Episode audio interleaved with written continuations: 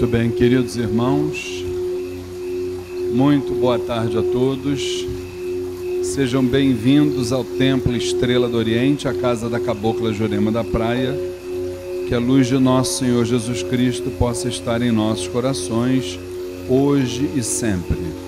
Como costumamos fazer em todas as nossas reuniões, vamos entrar em sintonia com o mundo astral, pedindo a intercessão de Zambi Maior o supremo arquiteto de todos os planos, ao Oxalá Todo-Poderoso, aos sagrados orixás de Umbanda, aos mentores e dirigentes espirituais desta casa, nossa mãe, Cabocla Jurema da Praia, ao Caboclo Sete Estrelas do Oriente e a todas as entidades que trabalham neste chão sagrado, todas as falanges que militam na seara espiritualista, umbandista. Está acontecendo lá, Fernando está pitando lá dentro. Vê se tem que desligar alguma coisa ali. O DVD, não sei se está ligado, tem alguma coisa pitando lá. Então, retornando aqui as, as falanges que trabalham nesta casa, todas as tonalidades vibratórias que militam na seara umbandista e espiritualista, pedimos que vibrem sobre nós na tarde e noite de hoje nos permitindo momentos importantes de troca de informações, de sentimentos, é, de conhecimento, por que não dizer, né? Sempre pautados dentro de um respeito, de uma tolerância e de um amor fraterno. E que a partir de todas estas sagradas iniciativas possamos dar prosseguimento na longa estrada que é a senda através da qual um dia todos nós chegaremos aos pés do Divino Mestre.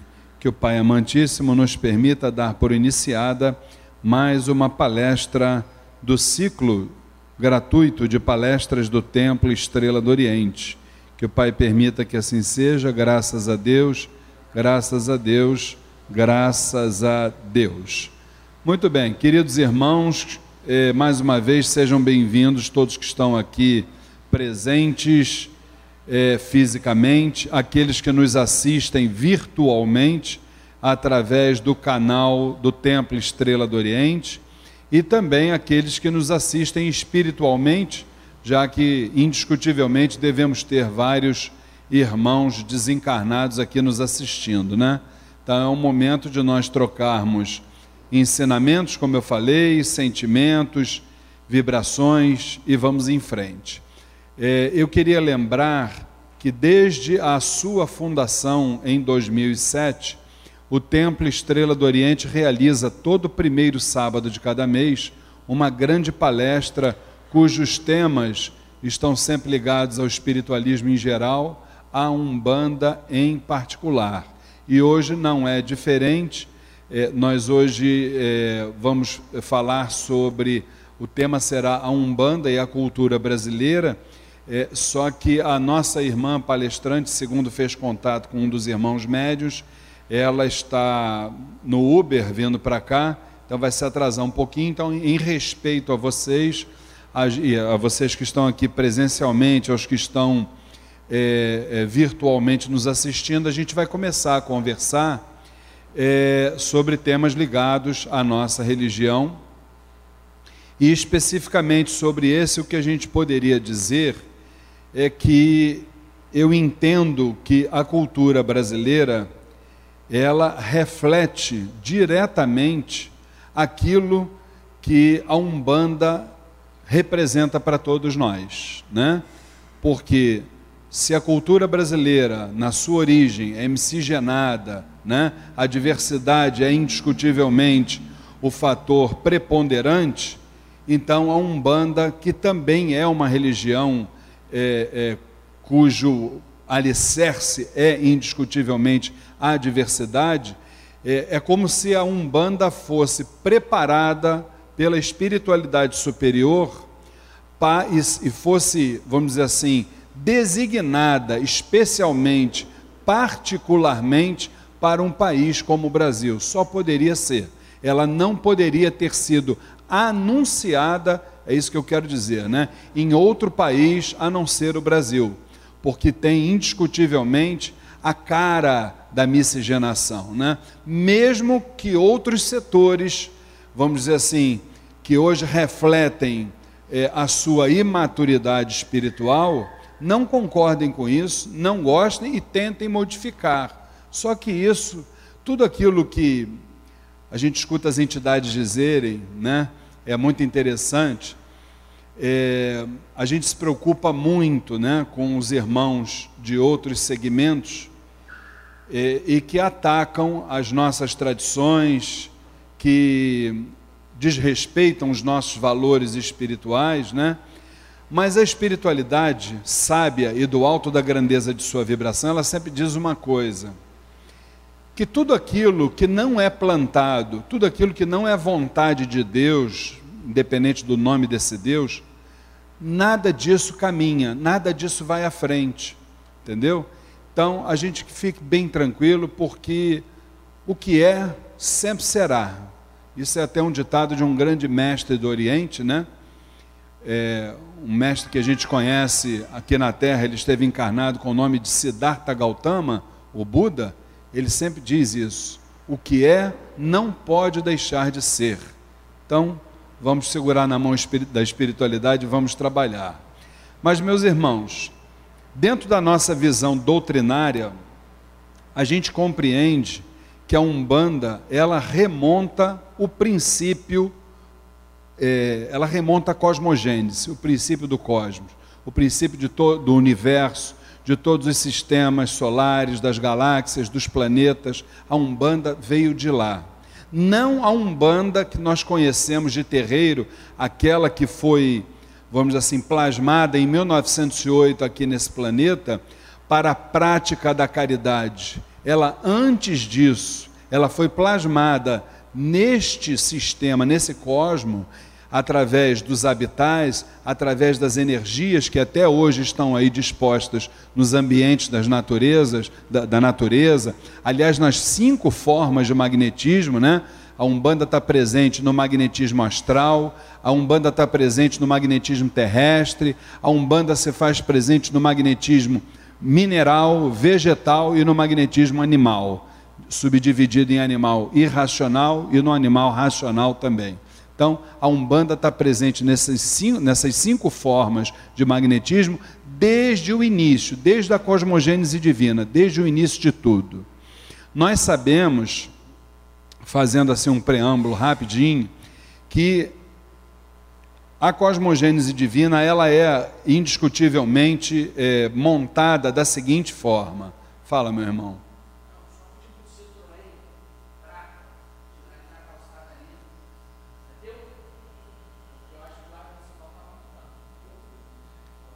Bom, meu carro também está aqui na calçada, então fica de olho, qualquer coisa, pega a chave e leva lá, viu? Eu, já, eu não aguento mais pagar multas, eu juro que eu não aguento mais pagar multas. Que, a firma está quase quebrando por causa disso, né? Gente, voltando aqui ao nosso assunto. É, no início existia o nada. Esse nada era um nada e um tudo relativos. Esse nada hoje nós conhecemos como Zambi, nós, aqui dentro das nossas tradições. Né? Alguns conhecem como Olodumare, outros como Jeová, outros como Adonai, não importa a denominação. Né? Ele é o Criador de tudo, de todos os reinos, de todas as raças, de todas as formas de vida. A partir de um fator catalisador, a partir de um momento, X, independente da nossa tradição, né? É, uns consideram a rebelião de Lúcifer, outros consideram a queda dos anjos, não importa. O que importa é que houve um fator catalisador. A partir dali surge então aquilo que nós conhecemos lá na universidade como o Big Bang, né? Então houve uma reação, houve uma determinação desse mesmo Zambi para a criação de todos os planos. Esses planos foram criados a partir dos, dos, chamados senhores de todos os planos. Quem são esses senhores de todos os planos? Aqueles que nós conhecemos como orixás. Os orixás criaram a Terra, criaram todos os planetas, criaram todas as formas de vida. Só que a obra estava inacabada. E quem precisava acabar a obra é aquela força vibratória que tudo, que a tudo movimenta, que põe movimento em tudo. É aquilo que nós chamamos de Exus. Não os Exus que nós conhecemos do terreiro de Umbanda, que é o Exu da regeneração, aquele que está nos acompanhando no dia a dia, mas o Exu da criação, o Exu Orixá. Esse foi o grande responsável por colocar movimento à obra, que estava, repito, inacabada. A partir daí, é claro que antes disso ainda aconteceu muita coisa, a gente está resumindo. Houve o grande dilúvio, né? a coisa começou com o fogo espiritual, depois o grande dilúvio. É, o planeta Terra teria nascido de uma parte do sistema solar, uma parte do Sol né, que teria se desprendido. E depois desse grande dilúvio, é, quando a, essa, essa grande chuva foi cessando, segundo a espiritualidade nos diz, a prime, uma das primeiras partes que surgiram, que submergiram, vamos assim dizer, é, ou, ou, que emergiram, não é submergiram, não, surgiram, na verdade, depois do, do grande dilúvio, foi uma região aqui no Planalto Central, próxima a Brasília, Goiânia, por ali.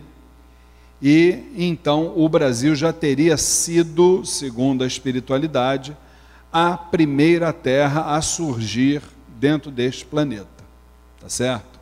Ainda não com o nome de Brasil, mas teria sido ali o primeiro campo magnético, a primeira, o primeiro magnetismo terrestre surgiria a partir dessa dessa questão.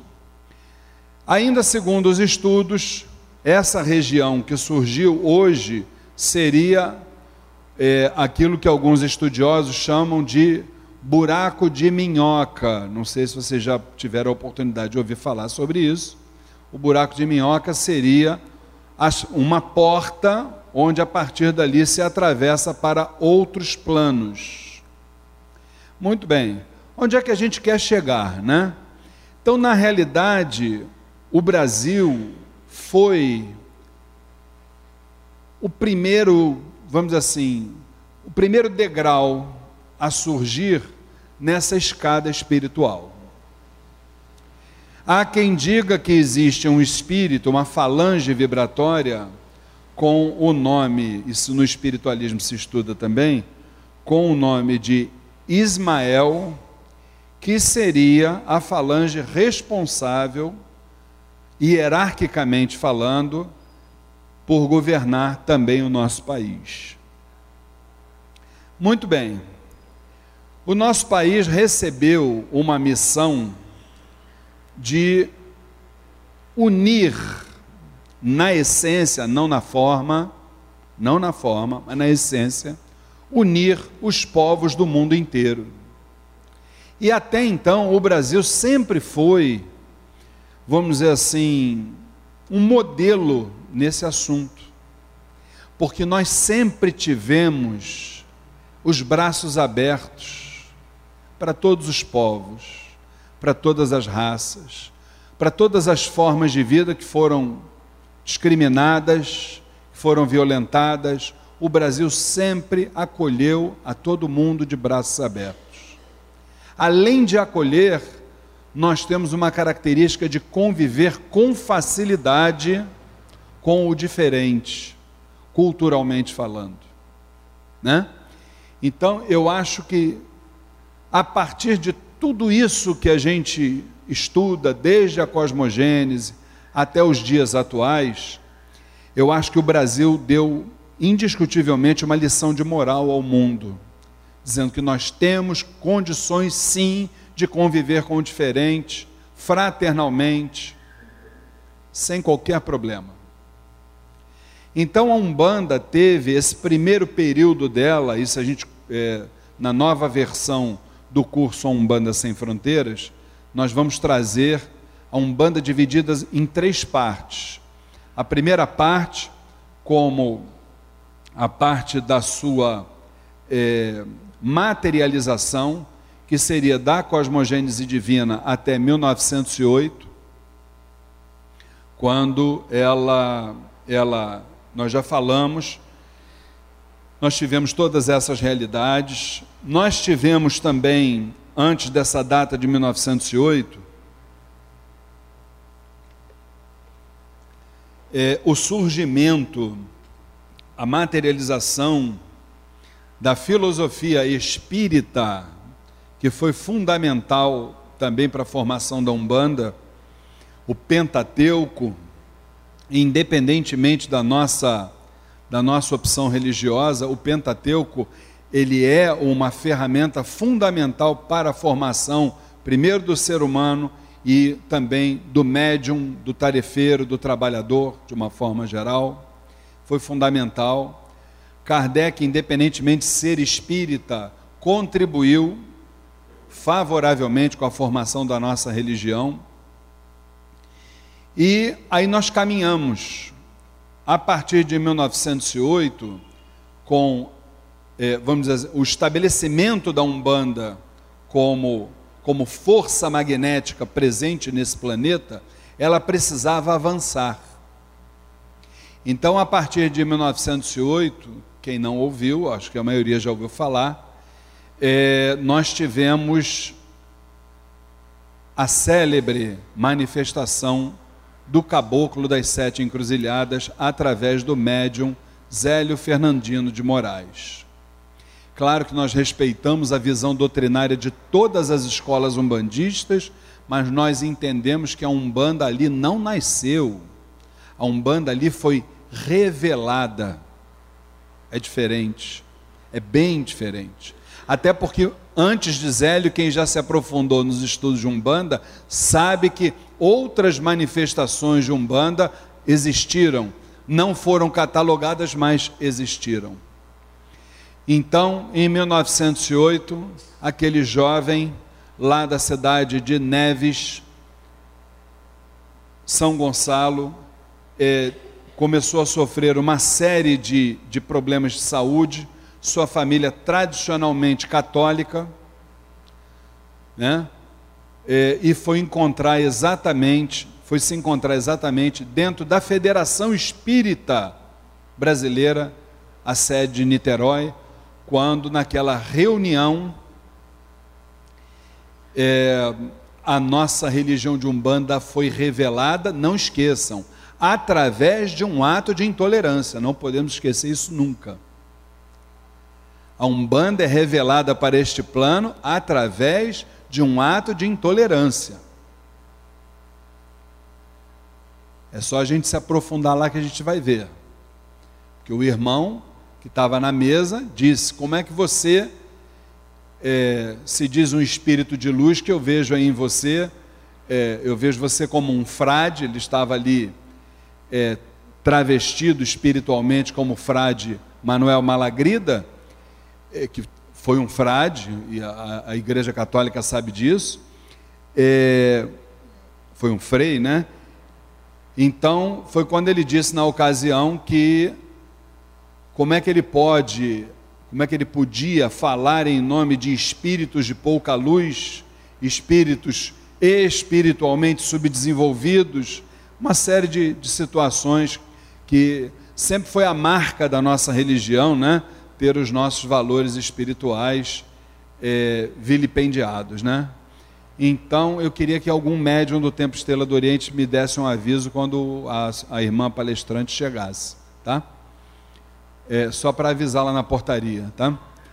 Então, a partir disso, foi quando o caboclo das sete encruzilhadas, já mediunizado no Zélio, disse: Então, se eu não posso aqui manifestar aquilo para qual a missão para a qual eu fui designado, a partir de amanhã eu vou fundar então uma nova religião que dará luz àqueles que não tiverem luz, aprenderá com aqueles mais sábios e será como Maria, que assim como segurou seu filho, é, irá acolher todos aqueles que dela necessitem, entre outras coisas. Então, a partir dali, a nossa religião foi manifestada nesse plano.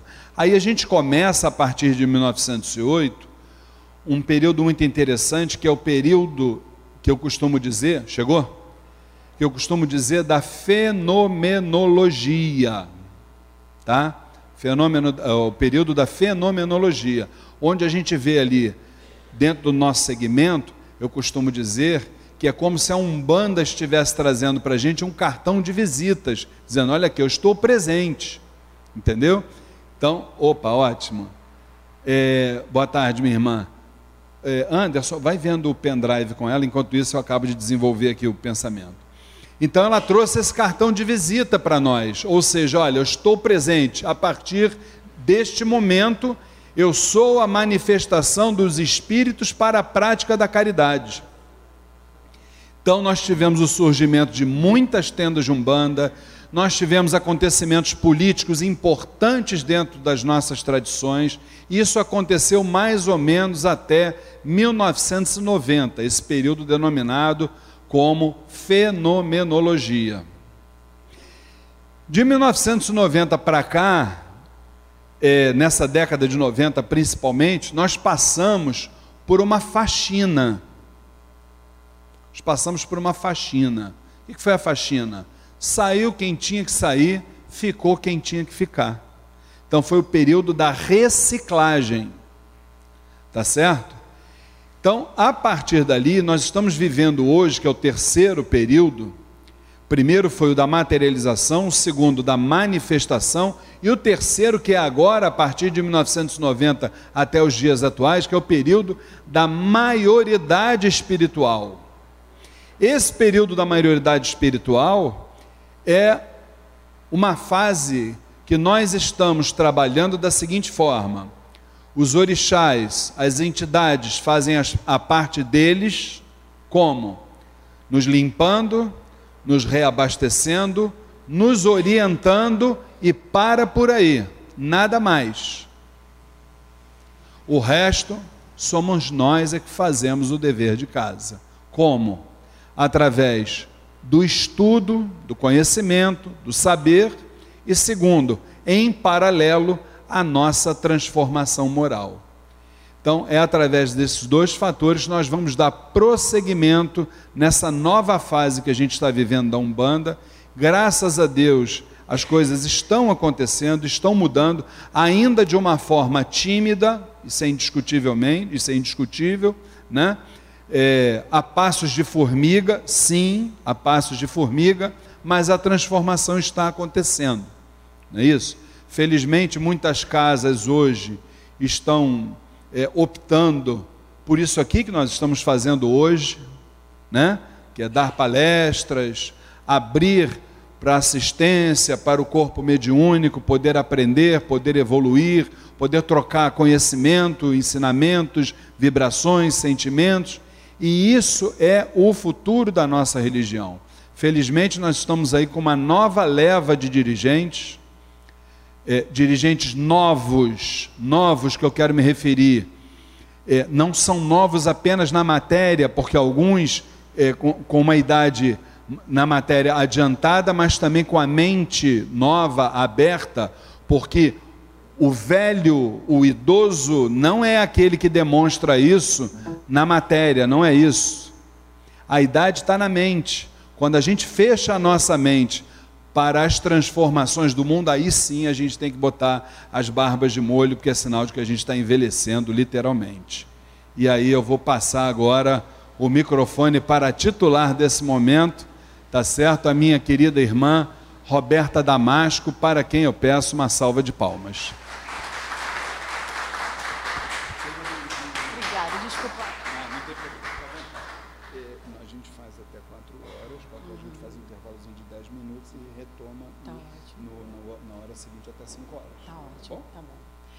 Boa tarde, é, meu nome é Roberta, né? Eu sou do, da Tulac, tendo um bandista Luz, Amor e Caridade. Quero pedir desculpa a vocês pelo, pelo meu atraso, porque lá né, na Tulac hoje também é dia de trabalho.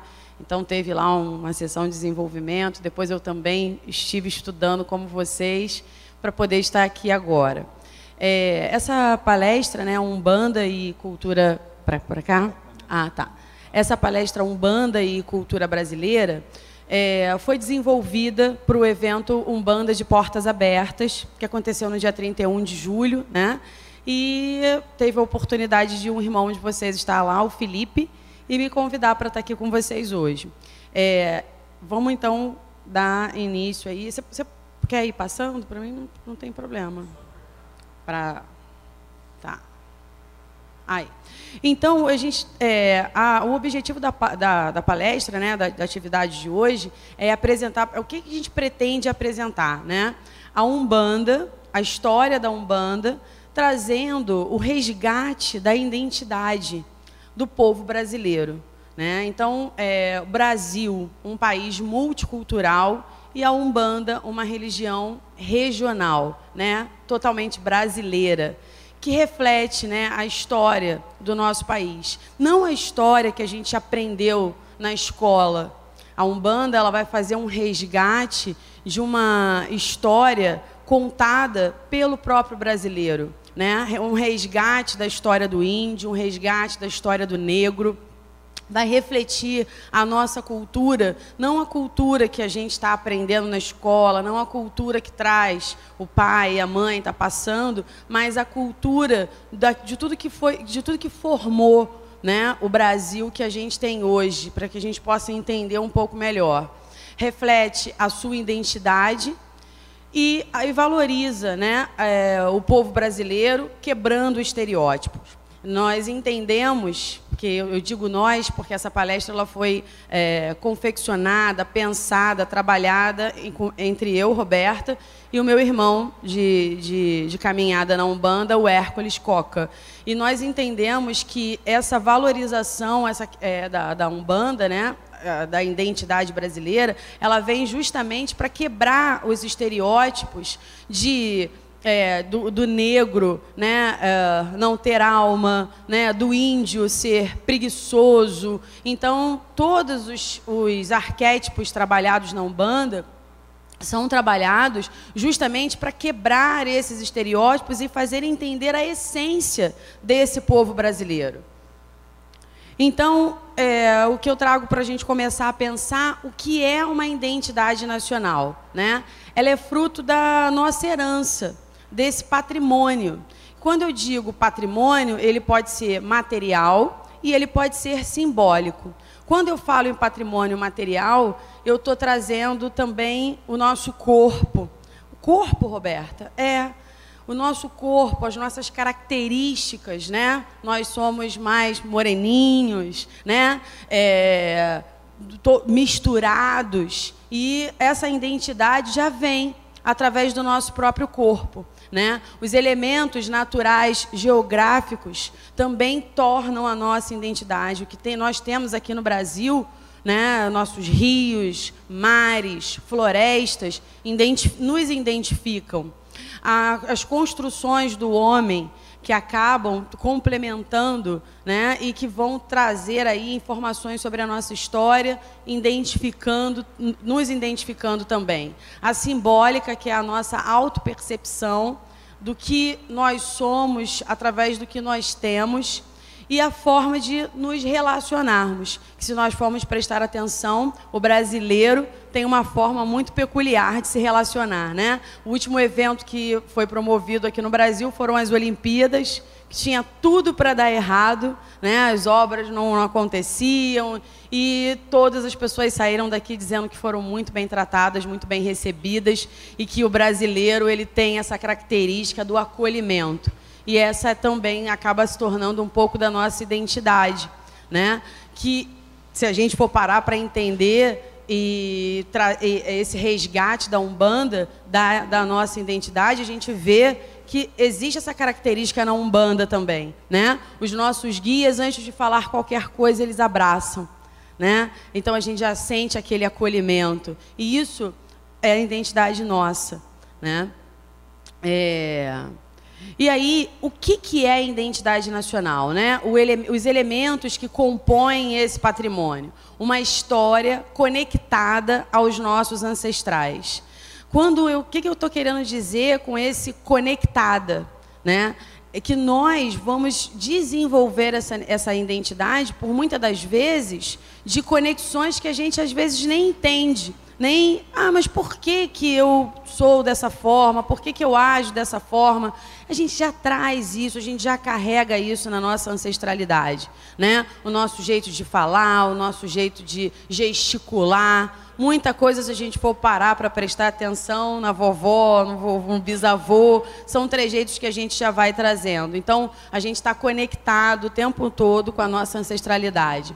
É, heróis né, e modelos de virtudes nacionais. Que heróis são esses? Não são certamente o que a gente conhece dos livros didáticos, né? Eu sou professora de história e costumo perceber bastante essa discrepância dos heróis que são colocados para as nossas crianças aprenderem na escola e os heróis de fato, né? Os, os índios, os negros, agora recentemente, né, já estamos chegando aí no feriado do zumbi né, da consciência negra. Esses são os nossos verdadeiros heróis, porém, não são os heróis que estão lá nos livros, quais a gente pode estar se identificando. É, a língua nacional, ela também compõe a nossa identidade, porque o português que se fala aqui no Brasil entendemos perfeitamente que não é o mesmo português do nosso colonizador, Portugal. E lá na frente eu vou estar abordando para vocês a formação desse dialeto, né? Todas as palavras que a gente fala, esses acentos abertos, né? Essa, essa grafia bem mais aberta é uma herança do povo indígena que traz para a gente que por mais que a gente fale o português, não é um português de Portugal, é um português herdado, né? Desse aprendizado de índios e também muitas palavras vieram dessa convivência com os africanos é, a paisagem típica, lugares importantes e monumentos. Né? É, o monumento de Araribóia, por exemplo, em Niterói, né? quanto de história traz para a gente, quanto, quanto será que a gente se identifica mais né? enquanto brasileiro, né? É, olhando lá o monumento de Araribóia, que resgata a nossa identidade, ou olhando no centro da cidade todas aquelas estátuas de homens fardados né? É, as árvores, os animais, tão, tão, são símbolos para a gente. E às vezes a gente não percebe isso porque já está inserido no meio, mas sempre que é, existe oportunidade da gente estar tá ouvindo se falar do Brasil lá fora, as paisagens são algo que as pessoas não conseguem deixar de se impressionar, né? Principalmente quem vem no Rio de Janeiro, não é à toa que se tem esse nome cidade maravilhosa. É, os nossos animais também, né? Não é à toa que eles estão estampados nas notas e tudo mais, porque retrata a nossa identidade. Folclores e os nossos costumes e as especialidades culinárias. Tudo isso né, é o que compõe a nossa identidade nacional. Todos esses elementos levantam diversos questionamentos. Que questionamentos são esses, Roberta? É uma nação né, moderna, construída através de pesquisas é, históricas, que são os dados primários, e movimentos interpretativos, ciências sociais, literatura, arte. E quais são os problemas, quais são os questionamentos né, que eh, podem ser levantados? Em relação à nossa história mesmo, a história do povo brasileiro, é algo que vem sendo pensado recente que eu posso é, assegurar para vocês, junto com esse pensamento também da história da África, que está sendo reescrita agora pelo próprio africano. Tudo que a gente tinha até então era o que os nossos colonizadores deixaram. Né? É, a nossa história estava sendo contada, estava sendo vista através deles. E hoje é, a gente tem essa oportunidade de estar tá questionando quando a gente fala de identidade, quando a gente quer se identificar, será que é isso mesmo? Será que a nossa história é essa mesmo? Será que o índio era preguiçoso? Será que o negro não tinha alma? Né? Como pode isso se desse povo se surgiu tudo que a gente tem hoje? Porque não vai dizer que tudo que está construído aqui foi pelos europeus, né? Foram pelos índios, foram pelos negros, com muito trabalho duro, muitas vezes forçado. É, os movimentos artísticos, culturais também possuem é, preferências e preconceitos. Né? Muitos movimentos vão acontecer justamente para quebrar tabus, para reinformar é, coisas que não ficaram, que não estão muito claras quando se fala de identidade do povo brasileiro e muitos vêm para justamente fazer o contrário, né? Tirar essa nacionalidade nossa e tentar adequar, tentar colocar com o que a gente encontra lá fora, né? Porque o padrão, ah, vamos manter no padrão. Isso não é padrão, né? Então, os movimentos culturais, por muitas das vezes, vêm para reafirmar ou para reinformar ou muitas das vezes vem para transformar e padronizar. É preciso revelar uma história pouco contada nos livros, pouco falada nas escolas e universidades e pouco lembrada na sociedade. Então, é, eu fiz um, coloquei um gráfico, né, onde a gente tem a história mesmo, né? E a, a, a, teoria, né, o imaginário, o que fica de imaginário, porque muitas das coisas as pessoas, ah, eu pensei, ah, poxa, o Brasil eu conheço, eu pensei que era assim, eu pensei que as pessoas ficavam nuas, né, como no carnaval, eu pensei que as pessoas. Então, existe muito da nossa história, da nossa identidade, através de um imaginário. Né? E a gente vai estar discutindo isso nessa tarde de hoje. Então, assim, falando um pouco da, da história do Brasil, né, nós temos em 1500 a chegada dos portugueses aqui, que vão reconhecer o território. Né? E a carta de Pero Vaz Caminha, ela traz um pouco das informações do que foi visto aqui. Então é destacado a paisagem exuberante, né? Os índios que são descobertos aqui tão diferentes, né? Como selvagens, como é, pessoas desprovidas de algum conhecimento, né? pessoas que precisavam de uma liderança. É, a miscigenação entra como uma estratégia né, para o povoamento do, do Brasil uma vez tendo toda a dificuldade de escravizar os índios, uh, todo o processo de escravidão dos negros, né, de trazer e gerava custo, e mais à frente o processo da, da libertação, a miscigenação vai ser uma alternativa para povoar o Brasil. É, as atrocidades, né, a violência cultural que os índios sofrem com os jesuítas, uma vez que esses jesuítas vêm justamente com a missão de catequizar e de trazer a cultura portuguesa para esses índios. Isso é uma violência, porque você tem que abrir mão da sua identidade e ter uma outra identidade é, por obrigação, né? E os índios acabam se conectando um pouco mais com os jesuítas nessa questão por não ter tanta violência e entregando todo muito mais do que ouro, né? Muito mais do que os nossos tesouros, mas as informações das nossas matas, o nosso poder, né? E isso tudo é entregue de mãos beijadas para para os jesuítas que acabam tirando daqui, levando para lá, esgotando as nossas riquezas.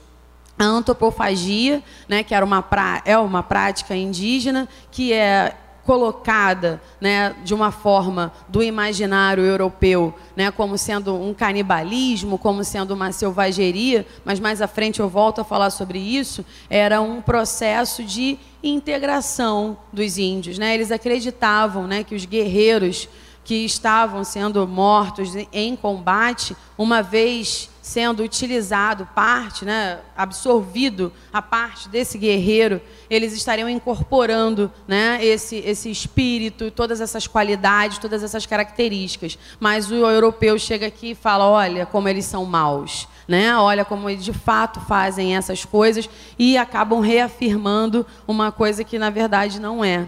Né? É, dos índios absorvemos a alimentação indígena, a mandioca, a cará, milho, jerimum, amendoim, mamão. é, as vasilhas né, para guardar e manipular os alimentos, o respeito aos idosos e os banhos diários. Isso são todos é, hábitos que nós é, trazemos dentro da nossa identidade, dentro da nossa cultura e que vem dos nossos queridos índios. E estabelecimento né, da primeira, das primeiras relações comerciais também vai trazer para esse processo, também vai contribuir para esse desgaste dessa identidade. Porque essas relações comerciais, né, os índios vão ser muito é, positivos nesse momento, porque eles ajudam nesse processo de comunicação. Né? Com outras tribos, com outros, é, é, é, outros lugares, outros territórios. E, no final das contas, tudo que era absorvido, tudo que era é, apreendido né, para ser vendido, era vendido e o lucro vinha todo para Portugal e, e se cada vez mais escasso aqui no Brasil é, o início do processo de estratificação e o distanciamento socioeconômico. Eu posso dizer aqui, nesse momento, que a desigualdade no Brasil nasce nesse momento. Né? Onde é, tudo que está saindo daqui está indo embora sem nenhum retorno, né? Vai e não retorna. Então, hoje, né? Hoje os índios ainda sofrem essa discriminação da área de demarcação. Né? O nosso governo, quando vai tocar nesse assunto de demarcação, é sempre muito complicado. Se a gente tiver oportun... Sempre que a gente tem a oportunidade de acompanhar nos telejornais e, em tudo mais, a gente percebe, verifica que sempre tem essa discussão por que dá tanta terra para o índio. Mas ninguém para para pensar que a terra é do índio. Ninguém está dando nada para ele. É dele. Né? E acham um grande desperdício. Né? O, quando, não sei se vocês se recordam, quando o, o, o movimento para o território do Xingu, né? foi uma coisa terrível, né? O governo não queria de jeito nenhum fornecer isso e se esse projeto não tivesse acontecido, talvez hoje muito do que a gente ainda pode absorver da cultura indígena não existiria. Né? E eu acho, na minha opinião, que essa questão de, de não, do governo não investir num território indígena é algo é, que só traz atraso para nós enquanto brasileiros. Porque todo o conhecimento da ancestralidade se encontra conectado com os índios. Né? Quantas indústrias é, multinacionais vêm para o Brasil para descobrir, para entender as nossas ervas, né? para entender o bioma das nossas matas. E o governo poderia investir em tudo isso, ganhar com tudo isso, né? dar qualidade de vida para o povo brasileiro e principalmente para a população indígena, e não é visto dessa maneira. Ainda é visto que uma, uma, uma falta de necessidade, para que dar a terra para o índio? Né? É, nas matas, né, são é, na, na, nossas matas, elas continuam sendo um campo de batalha. Antes era campo de batalha no momento da conquista, né, o índio sempre na linha de frente, e hoje nesse, nessa questão da exploração. Né? A Amazônia é hoje o coração do mundo, não mais só do Brasil, e sempre nesse momento de, de exploração, de guerra e de, enfim, de confronto, o índio ele está sempre saindo prejudicado, né? É ele que está dando, continuando dando a sua vida por aquele pedaço de terra, por aquela mata. Né? É, enquanto nós fazemos belos e espirituosos discursos sobre a preservação ambiental, o índio está na linha de frente, no combate do desmatamento, sendo expulso e assassinado de suas terras. Pois todas as vezes que a gente encontra alguma denúncia, essa denúncia está partindo deles. E se está partindo, quem é que está denunciando, quem é que está falando? E isso a gente sabe que é resolvido na bala, né? que é resolvido na morte. Então, o, até hoje, o INDE continua é, nos informando, nos alertando sobre isso e morrendo para salvar a nossa terra. Né? Enquanto a gente está aí levantando bandeira que tem que ser mais ambiental, é, talvez se a gente estivesse se unindo, né, engrossando as fileiras junto com os índios, talvez fosse mais efetivo. Né? Eu deixo essa, essa reflexão. Toda a imagética do índio, né, pintado em comunhão com a mata e a natureza, embora tenha sua beleza poética, reforça os estereótipos de como se ele não tivesse o que ensinar, que ele não tivesse nenhuma tecnologia. Então, por muitas das vezes a gente olha, ah, é índio, ah, não sabe de nada, não sabe nem falar. Sabe falar sim, né? O idioma dele, o dialeto dele, é conhecedor da identidade dele, da cultura dele, da ancestralidade dele. E quanta riqueza há nisso. Né? Valores que já se perderam na nossa sociedade, valores que já se perderam, né? E que a gente não consegue mais resgatar com esse mundo globalizado, com essa internet que a gente joga lá no Google. Eu sou professora, sou professora de história, então muitos alunos falam assim para mim: "Ai, para que que eu vou aprender história?" Eu quero ser jogador de futebol. Eu vou ser engenheiro elétrico, né, de eletricidade. Para que, que eu vou querer saber o que aconteceu no passado? Mas é o passado que resgata a sua identidade. Né? É o passado que traz para você a informação do que você foi e uma reflexão do que você pode ser a partir do momento daquilo que você tem, porque a gente hoje está muito ligado a modelos. Né? A internet coloca para a gente modelos do que a gente deve, pode, quer ser. E a gente segue abrindo mão de toda a nossa identidade. E a nossa identidade, que está sendo constituída pela nossa ancestralidade, é que traz as informações do nosso poder, da nossa força, daquilo que nós somos capazes. Nós não sabemos. Nós procuramos isso em livros de autoajuda, né? em sites de, de é, tarô, enfim, tantas coisas que a gente quer saber, e tudo isso está dentro da gente, basta a gente se conectar com as nossas histórias. E aí a gente dá uma olhada para os índios e fala: não tem nada para oferecer. Na verdade, eles têm tudo para oferecer. Né? Na verdade, eles têm para oferecer para a gente essa conexão da gente com a gente mesmo. E é isso que a Umbanda propõe. Né? Quando a gente se coloca a trabalhar com os nossos guias, nós estamos nos conectando com a nossa ancestralidade. Nós estamos nos conectando com a nossa identidade. Então, hoje, né? Ah, não, não passou aí. Acho que deu uma travada aqui. Foi. Eu trouxe um videozinho para é, exemplificar para a gente um pouco dessa alienação cultural que eu estou falando. Você pode. Vai, o áudio.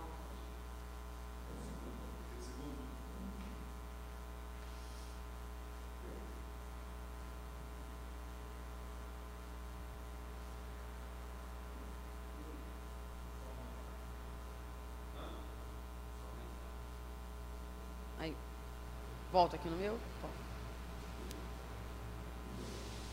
Uma história bem rápida que um colega meu é, é, ia fazer uma entrevista parecida com essa aqui, mais ou menos, e eu estava observando isso dentro de uma aldeia. E aí, na hora que ia começar a gravação, o rapaz que estava gravando não era indígena e era muito pouco, era totalmente desavisado sobre as questões indígenas. Aí isso é engraçado porque no momento que ele falou assim, pode começar a falar, aí o telefone do meu parente tocou. E aí ele falou, não, espera aí que eu vou atender. Aí ele atendeu o telefone, na hora que ele terminou de atender, o rapaz que estava entrevistando falou assim, ué, mas você não é índio? Como é que você, seu celular toca e você tem celular e atende celular?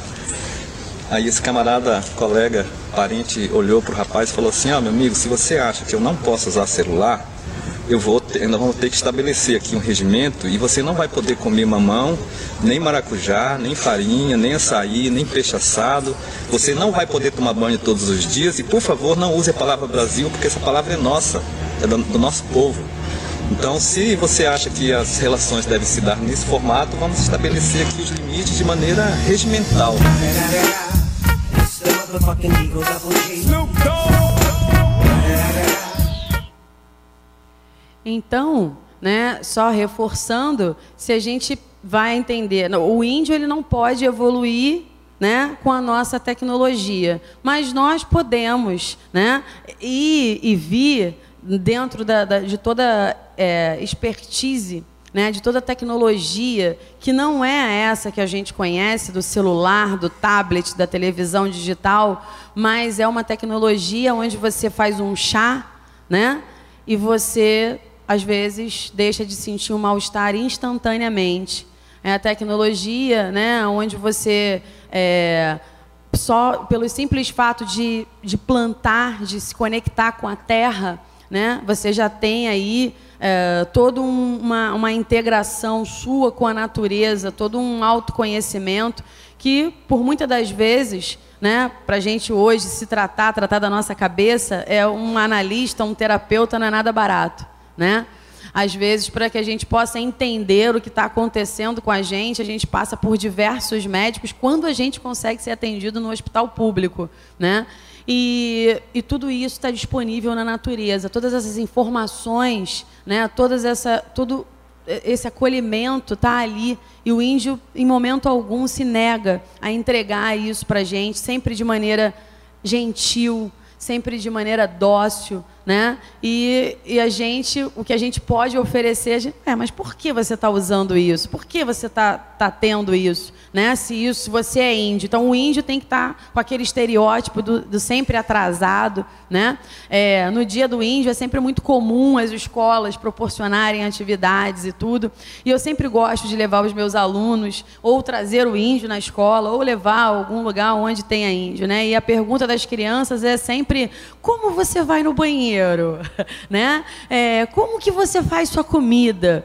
E, e os índios falam: olha, eu vou no banheiro como você vai no banheiro. Ué, na sua casa tem banheiro igual tem banheiro na minha casa? Tem, tem igual. Então você não é índio, né? Então, assim, o país se, se desenvolve, melhora, e para o índio não pode melhorar, né?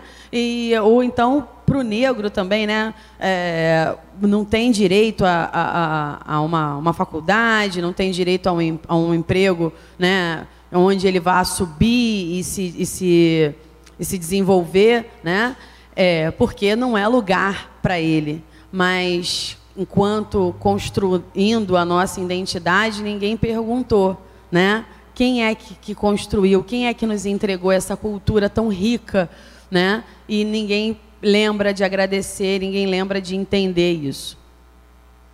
A biopirataria é algo também que vem é, para contribuir com essa, com essa, com essa questão da, da discriminação, dos estereótipos, né, do, dessa agressividade em, em tirar aquilo que não é só seu, é de todo mundo, né? Os grandes laboratórios internacionais patenteiam né, o princípio ativo de nossas plantas, cujo conhecimento eles obtêm através dos índios brasileiros. Então, muitas pessoas vêm para o Brasil né, e convivem, é, obtêm todas as informações e depois levam como se fossem deles. Nós descobrimos, nós entendemos, nós fizemos e custa, né, um preço assim absurdo, né? Porque para que possa colocar um, um, um remédio extraído da natureza que não vai ter custo nenhum, imagina quantos laboratórios estariam quebrando hoje,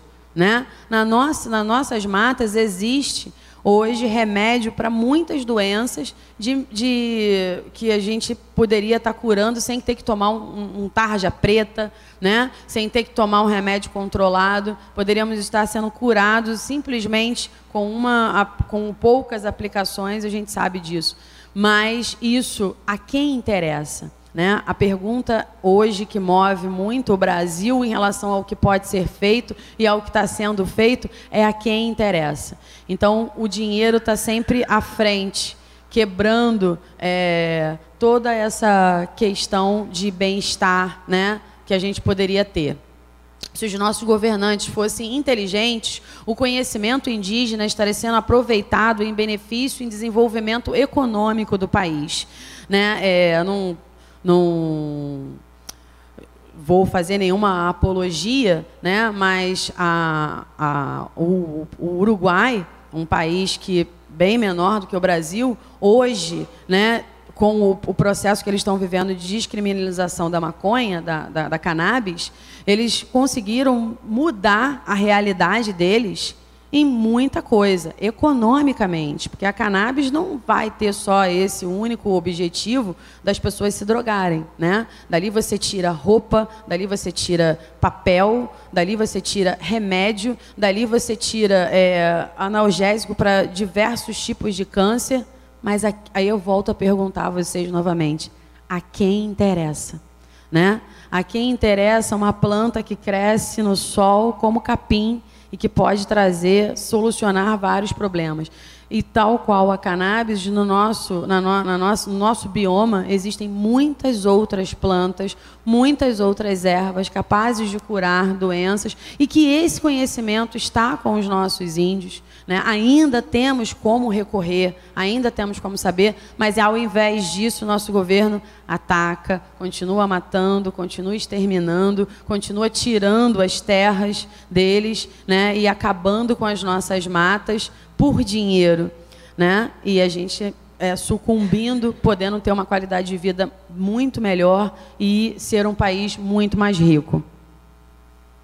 É, então, agora vamos falar um pouco dos negros. Né? Eles chegam aqui no Brasil pelos navios negreiros. Né? A princípio vinham trabalhar nos engenhos de cana-de-açúcar.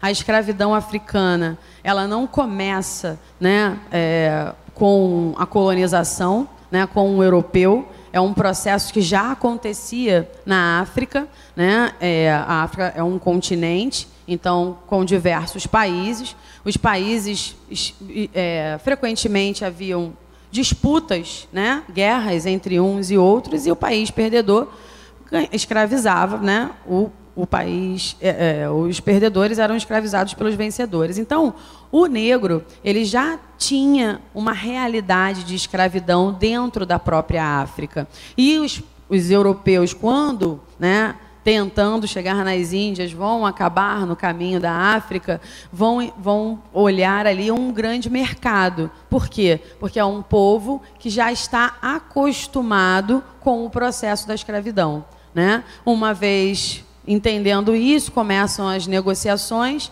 e depois os europeus pensam: por que, que vamos negociar com eles? Né? Se nós temos força bélica né, e, e militar suficiente para escravizar todo mundo. E foi o que eles fizeram, né? De maneira cruel, afastando todas as, as tribos, né? Então, se você fazia parte de uma tribo, é, ninguém ia junto, era cada um para um canto de, diferente, justamente para que eles não pudessem se integrar novamente, se organizar para sair daquela situação, né? De uma maneira que eles ficassem totalmente rendidos. E eles são diversas etnias, mas para o Brasil, especialmente os bantos e sudaneses, né? formas de resistência. Eles não ficavam numa condição passiva, né? eles tentavam resistir ao máximo esse processo de, de escravidão. E não era só fuga e nem era só luta, por muitas das vezes a resistência era o suicídio. Né? Muitas negras abortavam seus filhos, eu não quero essa realidade para o meu filho. Né? É, lutas abertas contra o sistema, né? eles iam se adaptando a certas condições e as lutas abolicionistas. Então, por muitas das vezes também é, vai haver uma adaptação para a sobrevivência. Né? E a religiosidade, a religiosidade do negro né, vai, vai ter um acolhimento na Igreja Católica. Por quê? Nesse processo de escravidão que eles vão viver, é muita agressividade, é muita violência. E a igreja vai ser o lugar onde vai estar se falando de paz, de amor, de acolhimento. Então, na, na igreja, né, aquilo não, é, é, o tipo de violência que o negro sofria não era tolerado. Não, não, era, um, era uma coisa antagônica. Né? Você maltratar um escravo, um negro, dentro de uma igreja. Se ali estava se pregando a paz, o amor, a caridade, o acolhimento. Então, é, as irmandades né, é, faziam esse, esse acolhimento e os negros, por sofrerem menos, vão começar a assimilar essa, essa religião, mas sem nunca deixar de lado a sua cultura, a sua identidade, a sua religião original. E daí né, surge o, o sincretismo, uma maneira de adaptar aquilo que era realmente essencial dele, né, que era algo do ser dele, com aquilo que era permitido na época. Né? Então, por muitas das vezes, as festas nas senzalas aconteciam e quando o capataz ia lá, vamos ver o que esses negros estão fazendo, vamos lá olhar. E chegava lá, estava lá os santos da Igreja Católica, tudo bonitinho, todo mundo cantando, dançando. Ah, eles estão rezando, mas deixa estar que por baixo da toalha, né, por baixo das mesas, estavam lá todas as, as oferendas. E também nessa sociedade né, coloniza, colonizadora, uma sociedade extremamente patriarcal, aonde a gente vai encontrar uma dualidade, né, do, do, do pai que é extremamente rígido, que cobra, né, que está ali, que é taxativo, e da mãe que é acolhedora. Então, por muitas das vezes, né, as sinhais elas acolhiam os, os negros e de uma maneira a trabalhar na casa grande, a tomar conta dos seus filhos, né? Era um momento onde eles tinham algo mais brando, né, para a vida deles, em relação ao patriarcalismo que era muito mais rigoroso, né, muito mais intenso. Vai dar uma pausinha? Então vamos dar uma pausa. Daqui a pouquinho a gente retorna. Dez minutinhos só, a gente já retorna. Vamos tomar um cafezinho ali, a gente já volta, tá, gente? Até já. Muito bem, queridos irmãos, vamos então para a segunda parte da palestra da nossa irmã Roberta, a Umbanda e a cultura brasileira. Lembrando que nós temos não só os irmãos que estão aqui presencialmente, como também os irmãos que estão nos assistindo virtualmente através do canal do Templo Estrela do Oriente no YouTube. Por favor, Roberta. Então, é, antes do intervalo, né? Nós estávamos falando da chegada dos negros no Brasil, trabalhamos essa questão aí dos navios negreiros, né? O, o, o que eles vieram a princípio fazer aqui, a diversidade das etnias, falamos das formas de resistência e um pouquinho antes de acabar o tempo, é, eu estava falando sobre o acolhimento da igreja, né, das irmandades de negros ao redor das paróquias. E aí houve até um questionamento, né? Como que é, a igreja, né, é, que determinava que os índios não tinham alma, acolhiam essas irmandades. E essa é uma pergunta muito bacana e muito fácil de responder. Porque na igreja, o que está sendo pregado? Né? O que está tá sendo levantado dentro da igreja? Amor e caridade, acolhimento. Então, se eu o negro se aproxima da igreja e eu vou estar repelindo ele, né, a pancadas, a chicotadas, se torna um pouco antagônico o que eu estou fazendo, né? O que vai haver aí uma distância entre o que está sendo dito e o que está sendo feito. Então a igreja acaba sendo uma referência de acolhimento não por livre e espontânea vontade, mas para se colocar em prática aquilo que está sendo dito, né, aquilo que está sendo cultuado.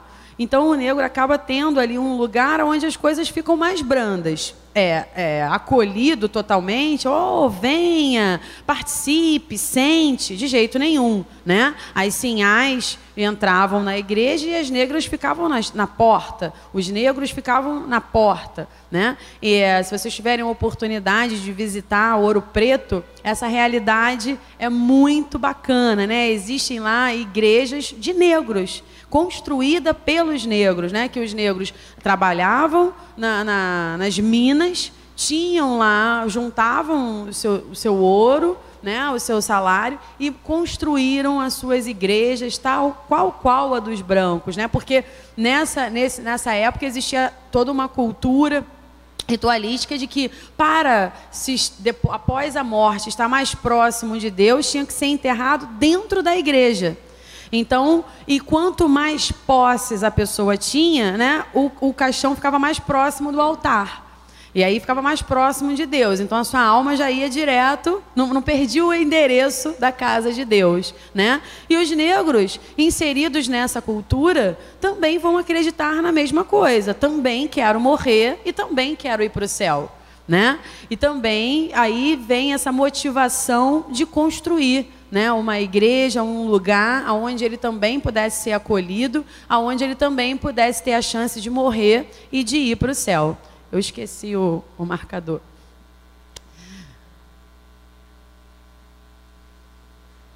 Foi? Ah, então a contribuição né, dos índios e dos negros. Vou ler daqui que está mais próximo.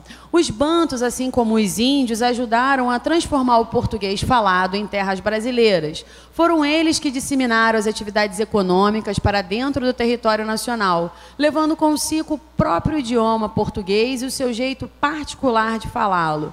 Como vemos, o negro e o índio não estão presentes apenas pelo que entra na nossa boca através da nossa rica culinária, mas também pela sonoridade do linguajar de nosso idioma nacional, que é muito diferente do português falado em Portugal. Então, essa herança né, que a gente traz dessa ancestralidade negra e indígena vai muito além do que a gente come, né? vai muito além do que a gente fala, vai também para a nossa cultura. A música. Será que a música que a gente gosta de ouvir é a música clássica?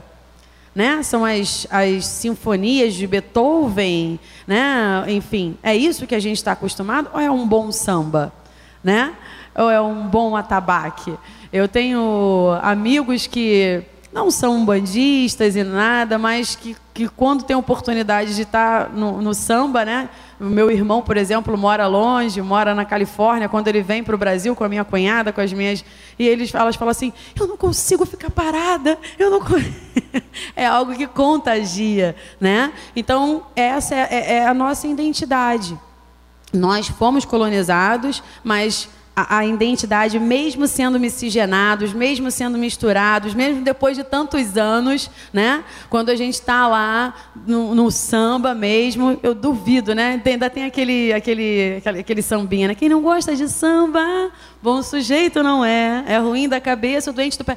Todo brasileiro vai se dar a sua requebradinha quando está no samba, e isso é herança, isso ninguém ensinou né? Se você é brasileiro mesmo, né? Você sente, você entende que aquilo faz parte de você. Junto com os negros africanos vieram também as técnicas de metalurgia, superiores à do próprio colonizador. Então, assim, os negros trouxeram muitas técnicas de trabalho. o cultivo da cana-de-açúcar, que aqui estava começando a se desenvolver, o negro já tinha essa expertise desse negócio há muito tempo. Né? E se não fosse por eles, esse, esse processo da cana-de-açúcar seria muito mais lento e muito mais tardio. Essa técnica de metalurgia é como, para a gente hoje, essa, a técnica da internet. Naquela época, metalurgia, você transformar o ferro, né? ter essa capacidade, isso era algo surreal. E o negro trazia isso. Então, o negro, que é taxado por não ter alma, por, por ser ignorante, tantos outros estereótipos, era é, dotado de uma capacidade intelectual incrível impressionante, né? um poder de transformar, de criar, uma criatividade né? fora de série. A cultura iorubá, mais especificamente, possui em sua religiosidade e mitologia uma elaboração muito sofisticada e bem diferente do suposto feticismo supersticioso, de uma mentalidade primitiva, um patrimônio para a humanidade que tem sido, inclusive, bastante estudada pelas modernas escolas de psicologia.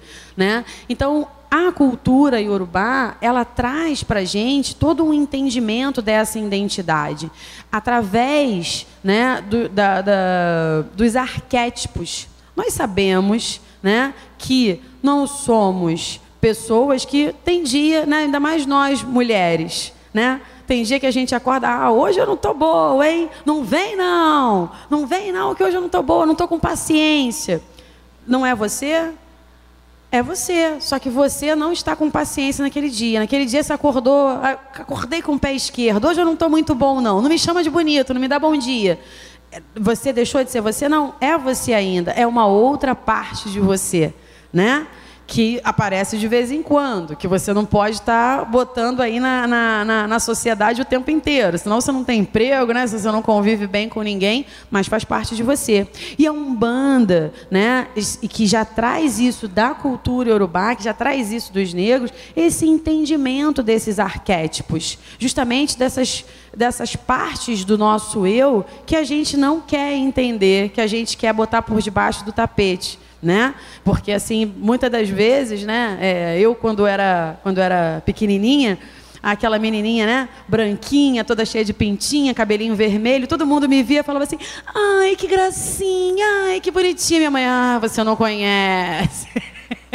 Você não sabe quem é essa menina, que eu era uma pestinha, né? Mas assim, quem me conhecia a primeira vez era aquela coisa e a gente está sempre tentando esconder esses lados. E a cultura, né, africana, indígena, traz muito isso, desse resgate do, do seu todo, de se conhecer. Como, Roberta? Através dos nossos guias. Presta atenção, quem são os nossos guias? Quem são os Exus? Se não, né, o povo que vem para trabalhar tudo aquilo que está sendo discriminado para trabalhar tudo aquilo que tem que está com preconceito, mas que existe. Você vai dizer que muitas das vezes, né, atrás de uma risada de uma pombagira não tem um monte de verdade. Que a gente não quer falar, que a gente não quer mostrar e que a Umbanda trabalha isso de uma forma agregando valores, agregando é, é, acolhimento, agregando entendimento. Isso faz parte da nossa reforma íntima, que por muitas das vezes, né, outras pessoas que não têm oportunidade de estar vivendo na Umbanda vai trabalhar isso na psicologia. Ai, porque eu, eu tenho esse lado, eu tenho esse jeito, ai, mas eu não quero ser assim, eu quero ser assado e aí vai se entender. E aqui a gente tem os nossos psicólogos, né, que são os nossos guias e que mostram, olha, você é assim. E o primeiro passo é você se entender, é você se acolher, né? E eles falam, e eu também já fui, ou sou, ou tenho algo desse tipo. Então, é, relembrando aí o que a gente foi falando, porque agora a gente vai começar a falar da Umbanda né, nessa, nessa, nessas questões históricas todas. Então, a gente tem aqui a história não valorizada né, e a história oficial. E aí o outro lado, onde eu coloco as interpretações, as leituras, as manifestações culturais e a alma brasileira. Então, a alma brasileira ela vai ser né, é, conectada com um pouquinho da história oficial, muito da história não valorizada. Né? não contada, não entendida, que é o que a gente vai investigar a partir de agora.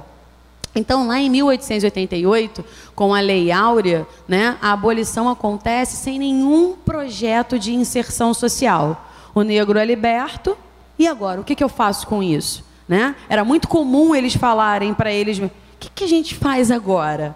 Né? Muitos não queriam nem sair da senzala. Vou para onde? Vou morar onde? Vou fazer o quê? Né?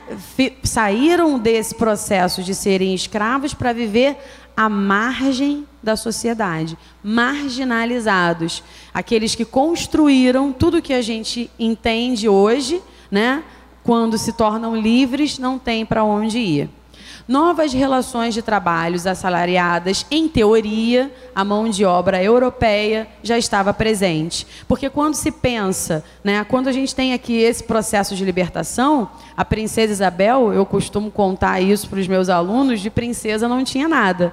Né? Pra, dessa princesa encantada que transforma esse sonho de liberdade dos negros. Na verdade, existia uma grande pressão da Inglaterra que já estava lá bombando os seus negócios com a Revolução Industrial e era uma grande aliada de Portugal. Né? Portugal devia muito à Inglaterra, todo, tudo, toda a riqueza que saiu daqui, na verdade, não enriqueceu Portugal, enriqueceu a Inglaterra.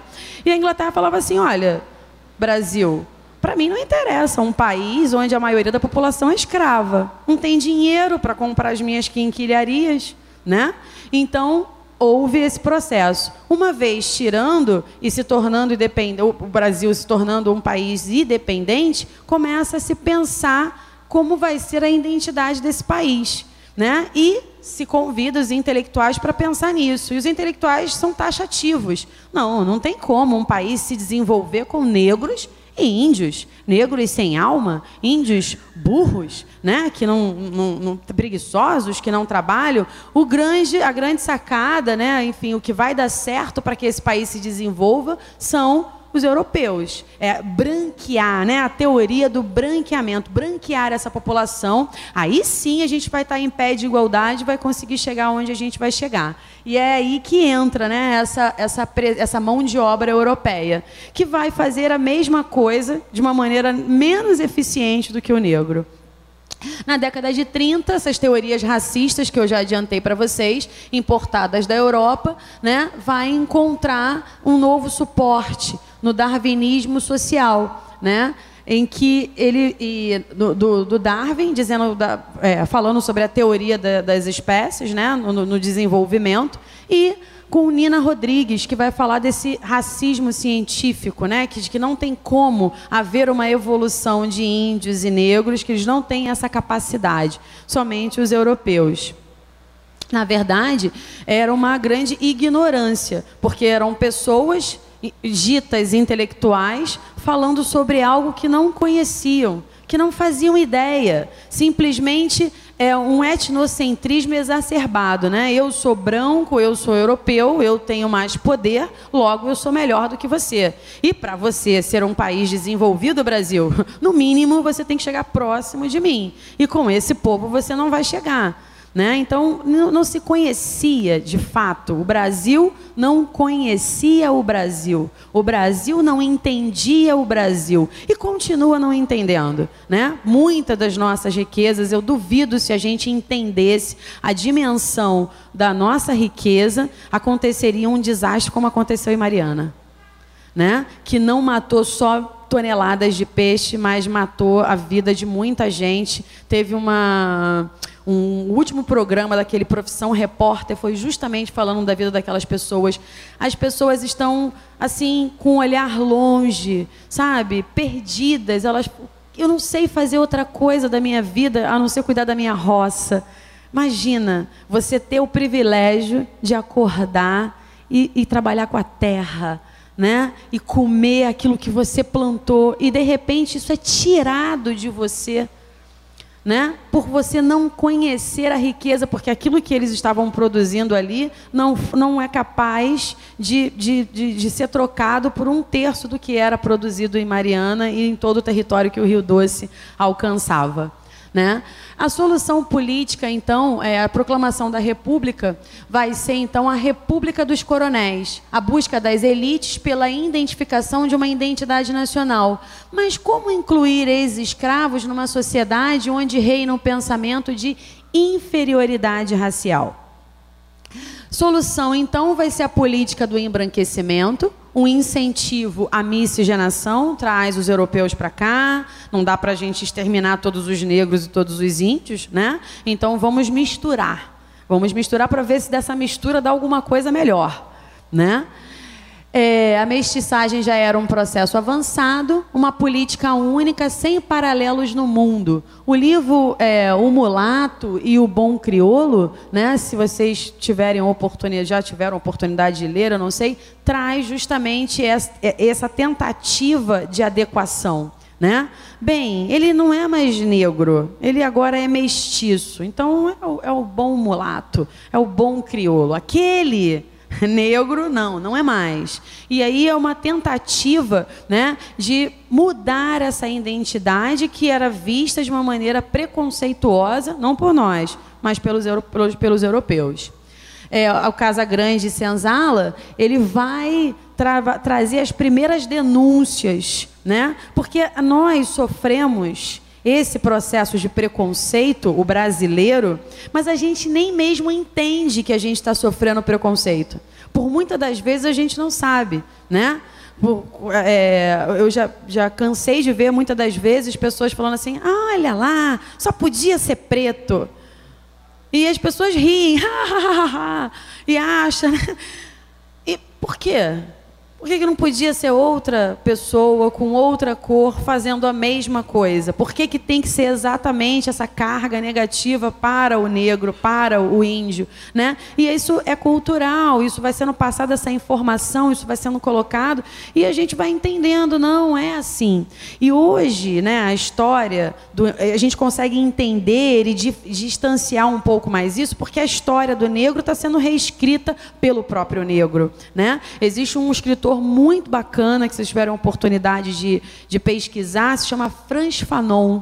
Né? E ele fala, ele tem um, um, um livro muito bacana que fala é, Pele Preta e Máscara Branca que é justamente esse processo do negro tirar essa máscara de embranquecimento colocada para ele durante todo esse processo de colonização, onde ele tem que ser educado, onde ele tem que falar de tal maneira, onde ele, ele tem que ser branco para ser aceito. Né? E muitas das vezes o negro está fazendo o quê? Alisando o seu cabelo, pintando de louro, né? Michael Jackson né? por esse para ser aceito. E o Casa Grande Senzala, quando acontece em 1933, é um grande escândalo. Que isso? Como assim? Não é verdade? Não é bem assim que acontece? É bem assim que acontece, sim. Né? Gilberto Freire botou a boca no trombone e ficou muita coisa para ser falada, né? para ser abordada. E a cultura patriarcalística da República dos Coronéis vai trazer aí essa repressão, né? É uma cultura bem, bem rígida do certo, do errado, do, do, que não é bom tem que morrer, né? Do ruim tem que ser extirpado. E o ruim não é que é ruim, é aquilo que se entende por ruim, né? Aquela da mentalidade do outro os movimentos que vão acontecer né, da, aqui no, no Brasil para tentar trazer, a partir de 1933, quando Gilberto começa né, com Casa Grande Senzala, vai começar a ser visto e repensado essa questão nossa, da nossa história, da nossa identidade. E a gente vai ter movimentos de arte, né, a ópera O Guarani, mostrando a beleza da nossa cultura, principalmente indígena, a investigação científica do folclore nacional com Luciano Galé e a Semana de Arte Moderna, que traz a discussão da antropofagia com um novo olhar. Né, com uma nova perspectiva, sim, de não mais canibalística, de não mais, mas de integração, porque na verdade o índio ele não estava ali praticando um canibalismo, ele estava integrando né? Aquele guerreiro que morre, que eu estou comendo, eu estou integrando comigo essas características, essa força, né? Guerreira. Eles acreditavam nisso. Então é uma grande integração. E para gente, para nossa cultura, né? Que temos um medo pavoroso da morte e a morte é a nossa única certeza, né? A gente viveu a única certeza é que a gente vai morrer.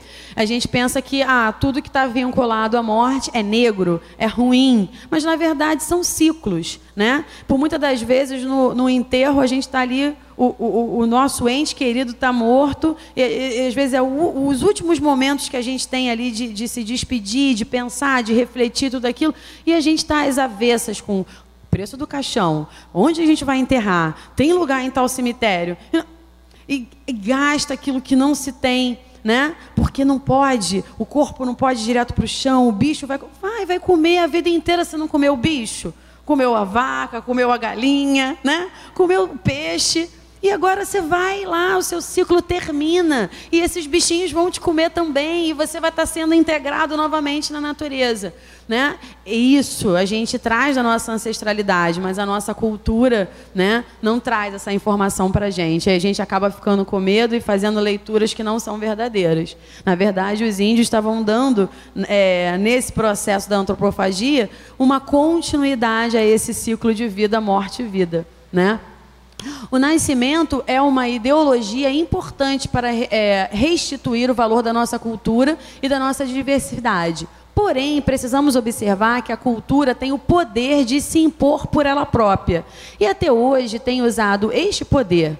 Ela já está presente em nós, embora falte parte dos brasileiros o maior reconhecimento daquilo que ele já transporta em seu ser. Aquilo que eu já falei para vocês, né? A gente não sabe a, quem nós de verdade somos, né? A cultura principalmente depois que a cultura passa a cultura de massa, né? Aonde não tem mais aquela questão de ensinar, mas de se padronizar e virar aquela coisa de gado, né? Todo mundo vai por aqui, todo mundo agora é louro, todo mundo agora é magro, né?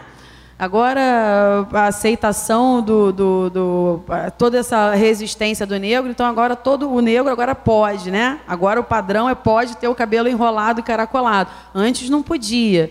Então a nossa cultura ela permeia um pouco para essa questão de, da massa. É, eu acho que eu passei. E aí a gente tem aqui Dentro dessa construção, agora pensando na Umbanda e essa integração com a identidade, a gente tem a Pequena África no Rio de Janeiro. Onde é essa Pequena África? Onde hoje é o Cais do Porto. O Cais do Porto, ali onde tem o Hospital dos Servidores, não sei se vocês se recordam, né? agora foi é, feita uma obra e reconhecido o Cais da Imperatriz ali e tudo mais. Ah, na verdade, não existia o Hospital de Servidores, a, a, a, o mar vinha até ali.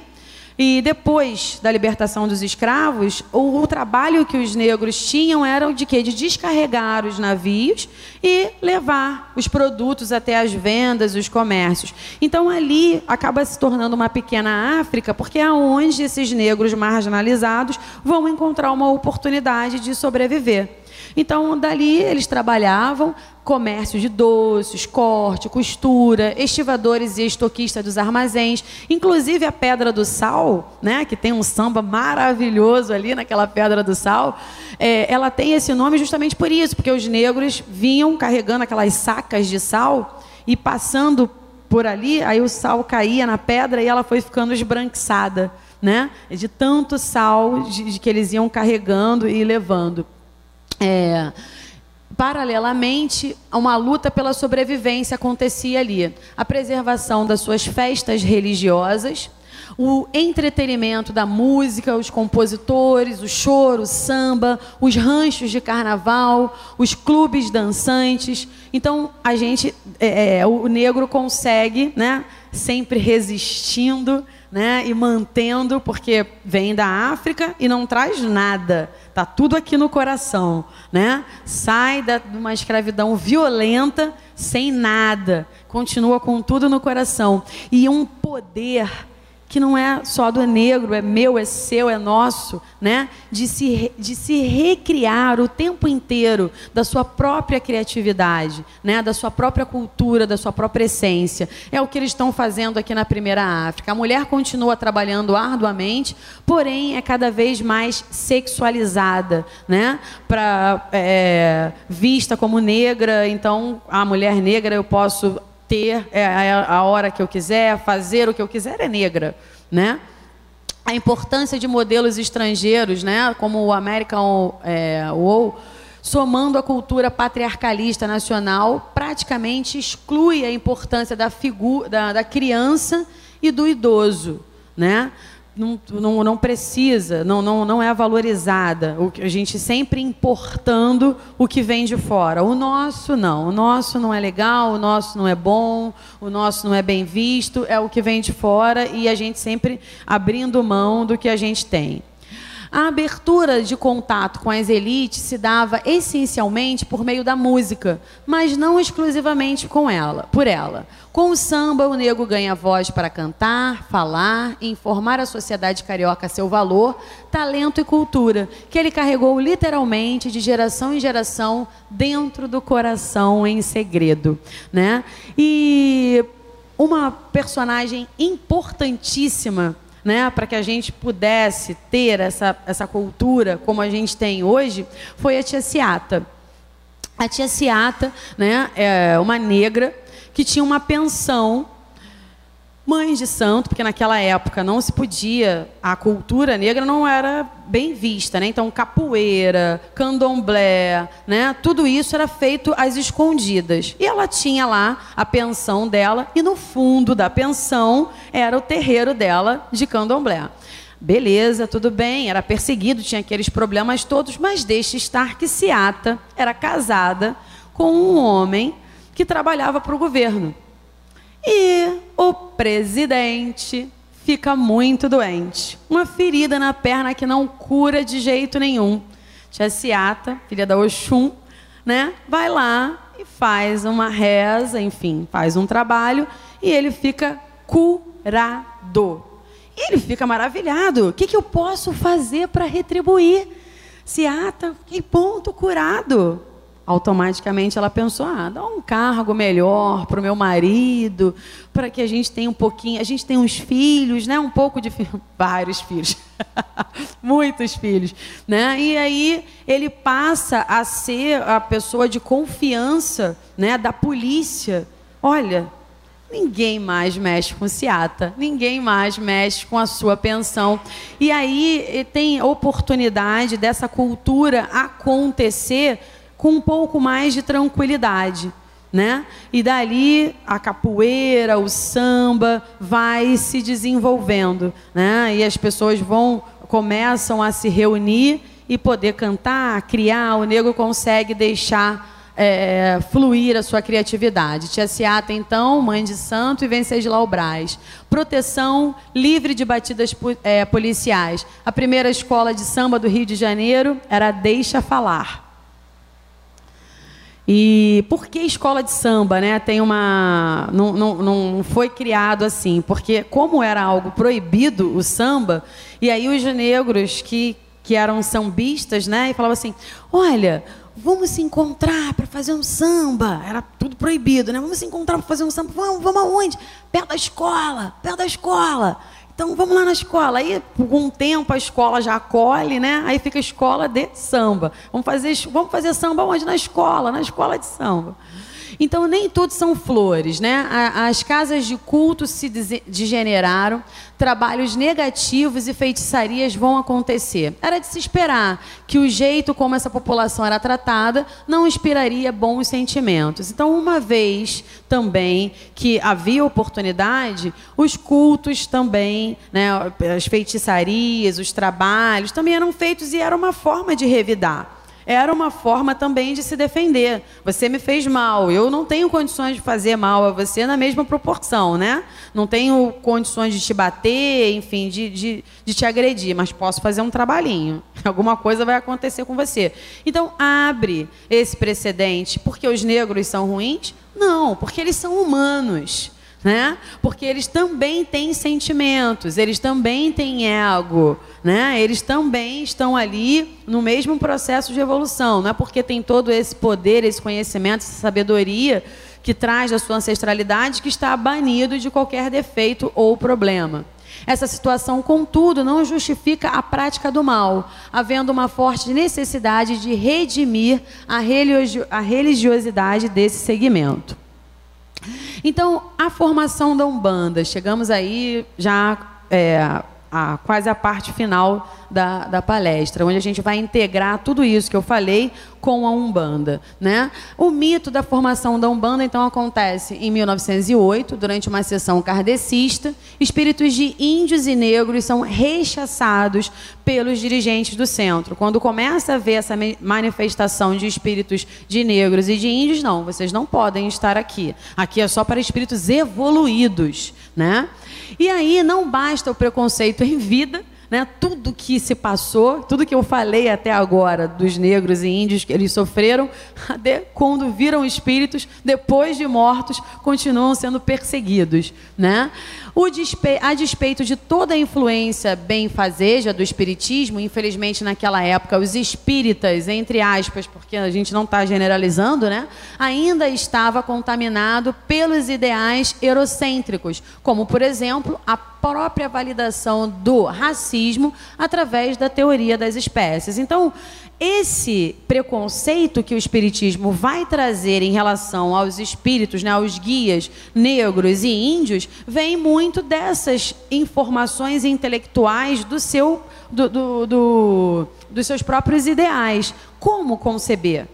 A gente às vezes coloca, ah, é um preconceito, isso, mas vamos tentar também entender essas pessoas que crescem, né, amadurecem tendo essa informação o tempo inteiro. Então, uma vez que estão ali, por mais que o propósito do trabalho seja de caridade, seja inclusivo, ele vai entender que, opa, peraí, isso não é bom, né?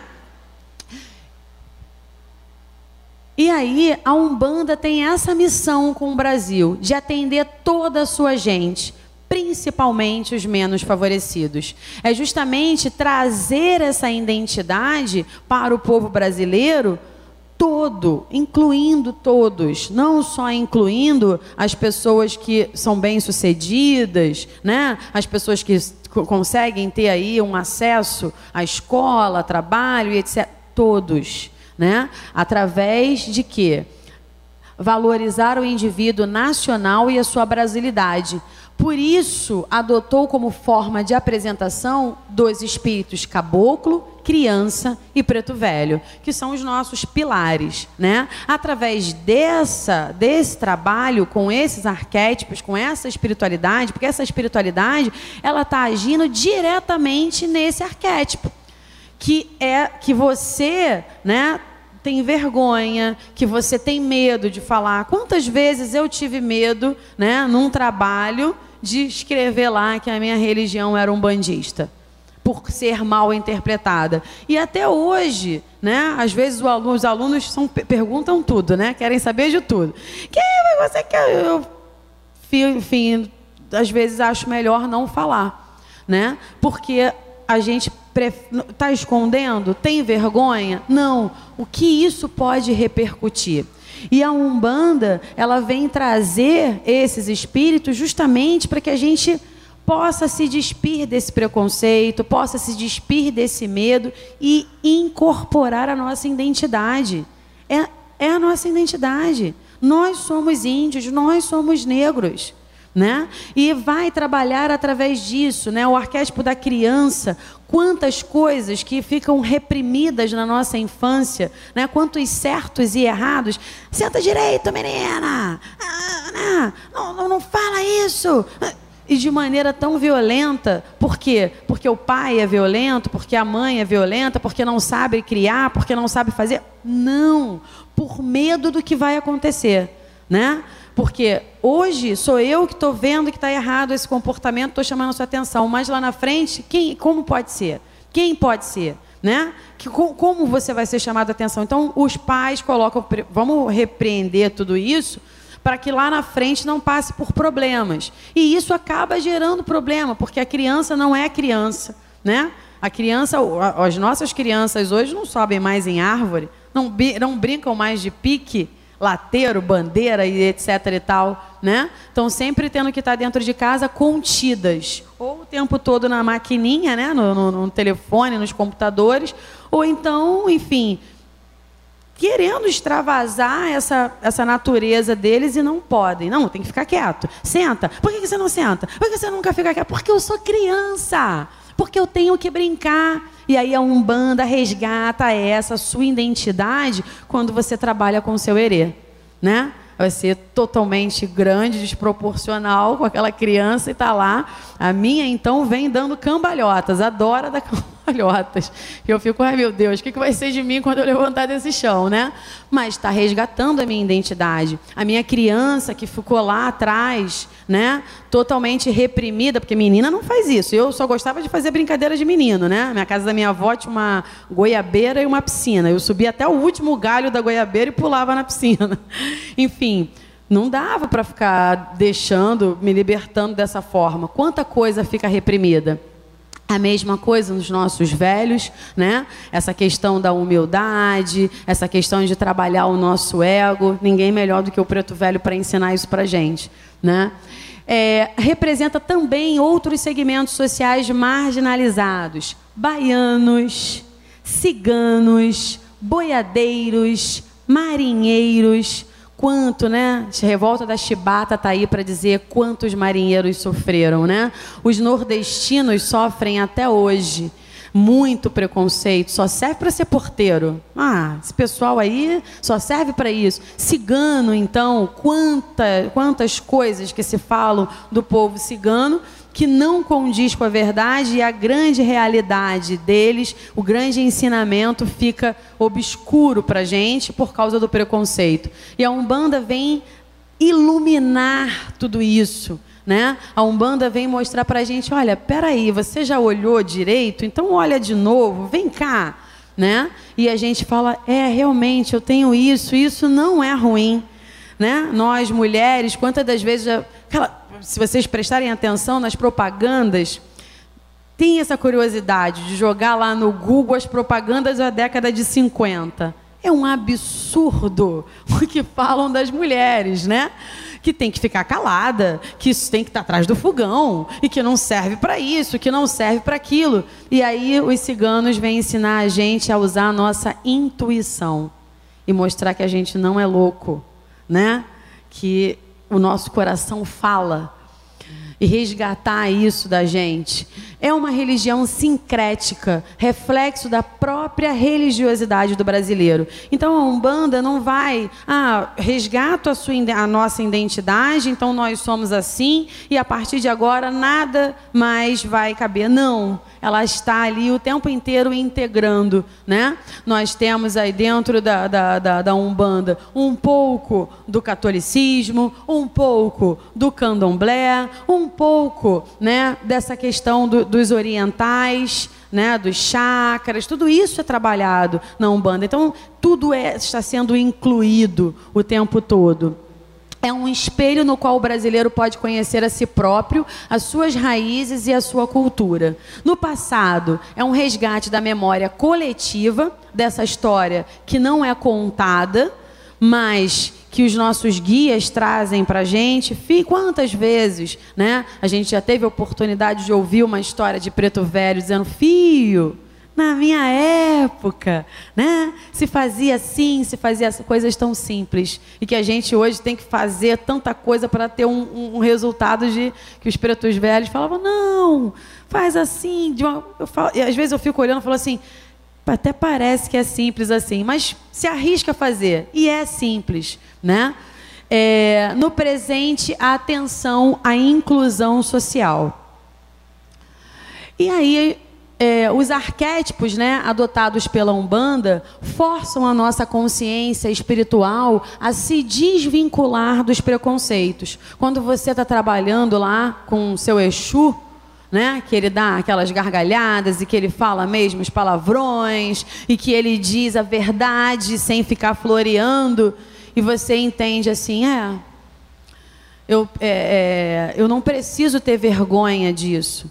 Né? Eu preciso entender que isso também está em mim e que pode ser trabalhado, né? E que pode ser valorizado. A minha espontaneidade, a verdade, o falar olhando no olho, que a gente já não, não encontra mais. Né? Infelizmente, ainda não é fácil para a consciência do nosso povo reconhecer a presença do divino em modelos estrangeiros.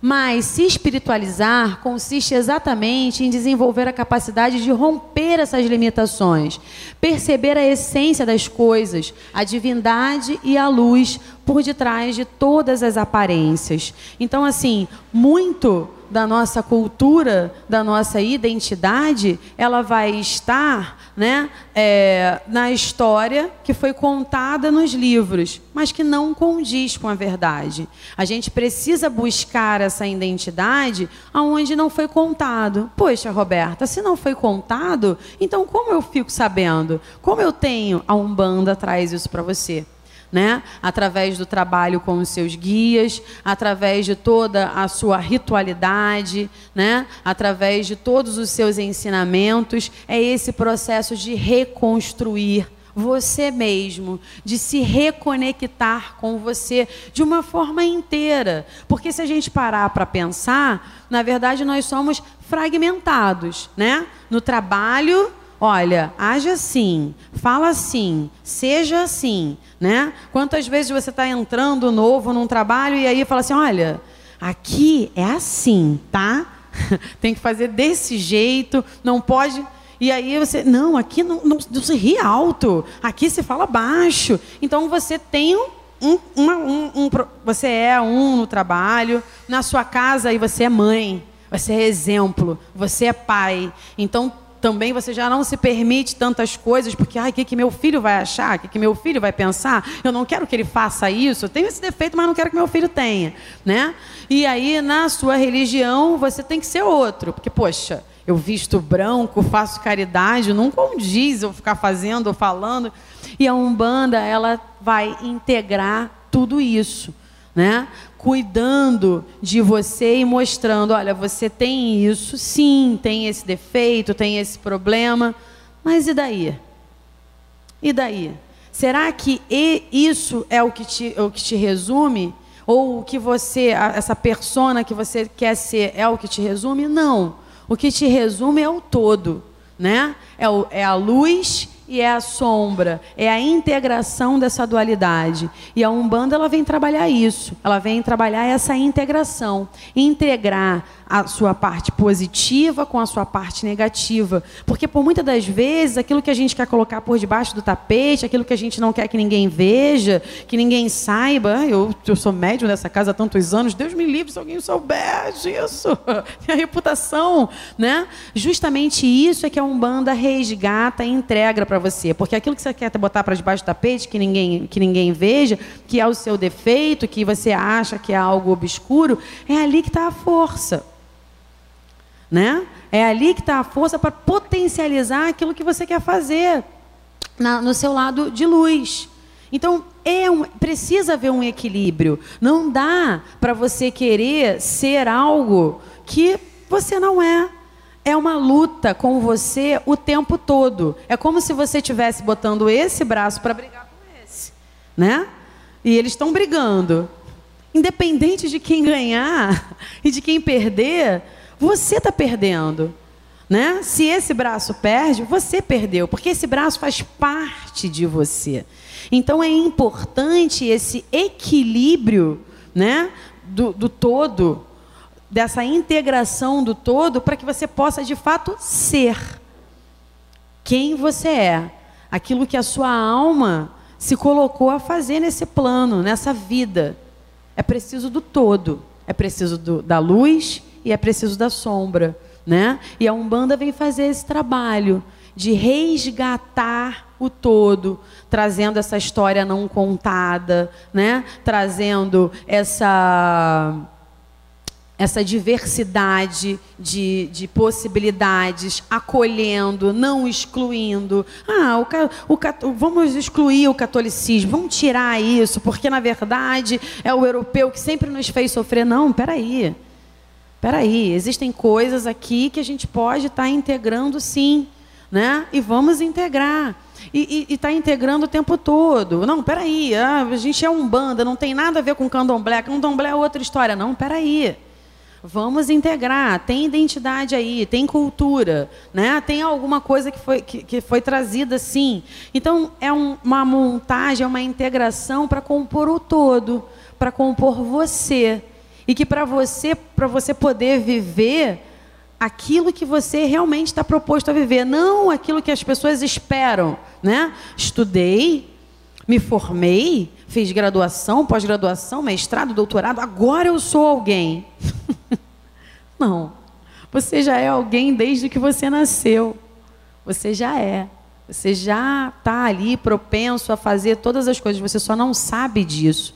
E a Umbanda vem trazer, o resgate da Umbanda é justamente resgatar essa identidade, o seu ser verdadeiro, original, para que todas essas potencialidades suas, em equilíbrio, possa né, fazer essa troca, é, é, é, essa conexão, porque o universo é movimento está movimentando o tempo todo para conectar. Né? De repente, alguma parte sua que não está muito bem equilibrada, nesse resgate, ela se equilibra e se conecta com a do outro. Porque eu, sozinha, vou poder fazer alguma coisa, mas com você eu posso fazer muito mais. E você conectado com o outro mais ainda. E com, é o que a gente vê acontecendo dentro das nossas casas, né? Uma andorinha só vai fazer verão? O dirigente aqui, por mais espiritualidade que ele tenha, ele vai dar conta de atender todas as pessoas que chegam aqui para atender, pra, que precisando de ajuda? Não. Ele precisa dos médios. Mas qualquer médium, de qualquer forma, não. Para que você possa dar, você precisa estar o quê primeiro? Capaz né, de, de receber, precisa estar equilibrado. Então, o que, que a Umbanda faz quando você entra numa casa? Né? Primeiro, ela, eu lembro muito bem quando eu cheguei na casa que eu estou hoje. Assim, cheguei muito, muito, que a gente pode vir pelo amor, né? que é uma religião de amor, mas a gente vem pela dor. Né? E eu cheguei na dor toda machucada, peguei uma dermatite atópica, que era uma doença de bebê, e comigo adulta já ficou uma coisa assim horrorosa. E acabei parando na, na, na Tulac e foi muito bacana que eu era um dia de passe, eu tomei o passe, quando eu saía, a moça que ficava na porta falou: "Que isso? O que que você tem?" Eu falei: "Ah, eu tenho uma doença". Volta lá. Volta naquele xamã ali, naquele preto velho, que ele é um xamã muito, mas deixa estar que antes de eu encontrar essa casa, o meu velho veio e psicografou. Procura tal pessoa, vai em tal lugar. E, e o meu preto velho, pai Benedito. Quando eu cheguei na Tulac para tomar o passe que, a, que ela me mandou voltar, o preto velho do meu pai de santo, pai Benedito, falou a mesma coisa que meu preto velho já tinha falado. E ele falou assim: Filha, fica tranquila, a gente vai te colocar de pé a gente vai te, te reestruturar para você continuar a sua caminhada. E esse colocar de pé e esse reestruturar é fazer com que a gente cada dia se aproxime mais de ser o que a gente é, de ser a gente. E a partir do momento que, que eu sou, que eu me aposto de tudo que eu sou, eu posso doar. Porque às vezes a gente vai doar o quê se a gente nem sabe o que, que a gente tem? A gente só dá aquilo que a gente tem para dar. Né? Por muitas das vezes a gente está cheio, mas a gente não, não tem a menor consciência. E a Umbanda faz esse resgate. E eu escolhi a foto do Eixo Caveira para finalizar essa apresentação, porque é, é o nosso retrato. Né? É quando a gente morrer, todos vamos ser iguaizinhos a ele. Né? Então, para que a gente entenda, tenha esse entendimento. Né? Eu acho que que o Exu Caveira, enfim, a caveira, ela traz esse entendimento de que somos todos iguais. Independente de como você está hoje, de quem você, né, a sua carteira de identidade, o seu currículo te coloca, na verdade, nós somos todos iguais. Iguais e indivíduos, seres, né, completos. Só precisamos nos descobrir, nos entender e a Umbanda vem fazer esse resgate. Muito obrigada.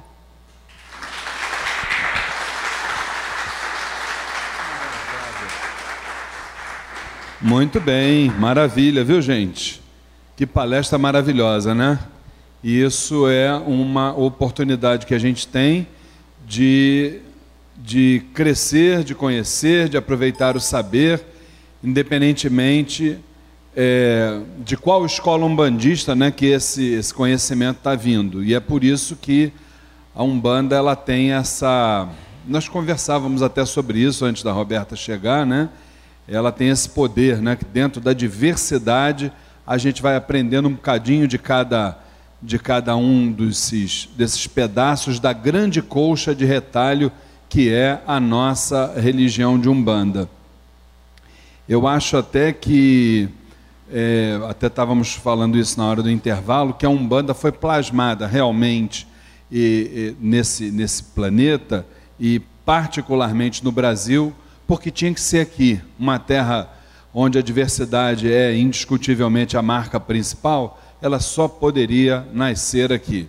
O Espiritismo, é, dizem os espíritos, que ele também ia ser plasmado aqui no Brasil. Né? Aí houve uma intercessão da alta espiritualidade e concedeu um benefício à França. E disse assim: não, nós vamos fazer uma, nós vamos ser camaradas com os europeus. Vamos permitir que o espiritismo seja plasmado lá na França através do Kardec. Porém, contudo, todavia, o Brasil, depois que for lá plasmado, o Brasil vai se tornar a pátria do Evangelho, berço da humanidade, né? Então, é, tanto é verdade que nós somos realmente considerados o país mais religioso do mundo, mais espírita do mundo. Então, e também, por acaso, também foi, foi considerado o maior brasileiro de todos os tempos, um espírita, né? Foi o nosso querido Chico Xavier, né? Então eu acho que essas coisas fazem, é, trazem para nós a certeza de que a espiritualidade, independentemente do segmento, ela está dentro de um processo de convergência. E eu já falei muito, está aqui a nossa mãe espiritual, minha esposa e dirigente Flávia Barros, que vai dar boa tarde para ela, para vocês, para a palestrante estava trabalhando até agora, então a gente vai dar um desconto para ela, né, gente? Com certeza, né? Uma salva de palmas para a mãe Flávia. Boa tarde a todos. É, peço desculpas pela ausência, mas realmente eu estava lá dentro. Roberta, você sentou, Roberta? Fica aqui do meu lado, amor. Estava lá dentro terminando os trabalhos, a organização. E não tive oportunidade de ouvir a sua palestra, mas com certeza depois eu vou assistir. E eu gostaria de agradecer a sua presença aqui e que nós possamos ter outras oportunidades com você aqui palestrando, passando um pouquinho do seu conhecimento, da sua sabedoria para todos nós. Tá? Então, muito obrigado pela sua presença, que Oxalá te abençoe e te cubra com o seu manto para que tudo possa fluir positivamente na sua vida, tá bom? E nós vamos, a partir de agora, entregar o um certificado aqui para nossa querida irmã. Então, diz: o certificado conferido pelo Templo Estrela do Oriente, o curso A Umbanda Sem Fronteiras, outorgamos o presente certificado a Roberta Damasco por ter sido ministrante da palestra Umbanda e a Cultura Brasileira, contribuindo através do aprendizado para o engrandecimento da sagrada religião de Umbanda. Estado do Rio de Janeiro, 5 de novembro de 2016, Flávia e Luiz Fernando Barros, dirigentes espirituais do Templo Estrela do Oriente. A gente espera a salva de palmas aí do pessoal para nossa irmã Roberta. Parabéns e essa essa flor também é para você, tá? Muito obrigado. E com a certeza de que teremos outros encontros, né? Não vai ficar só por aí não, né?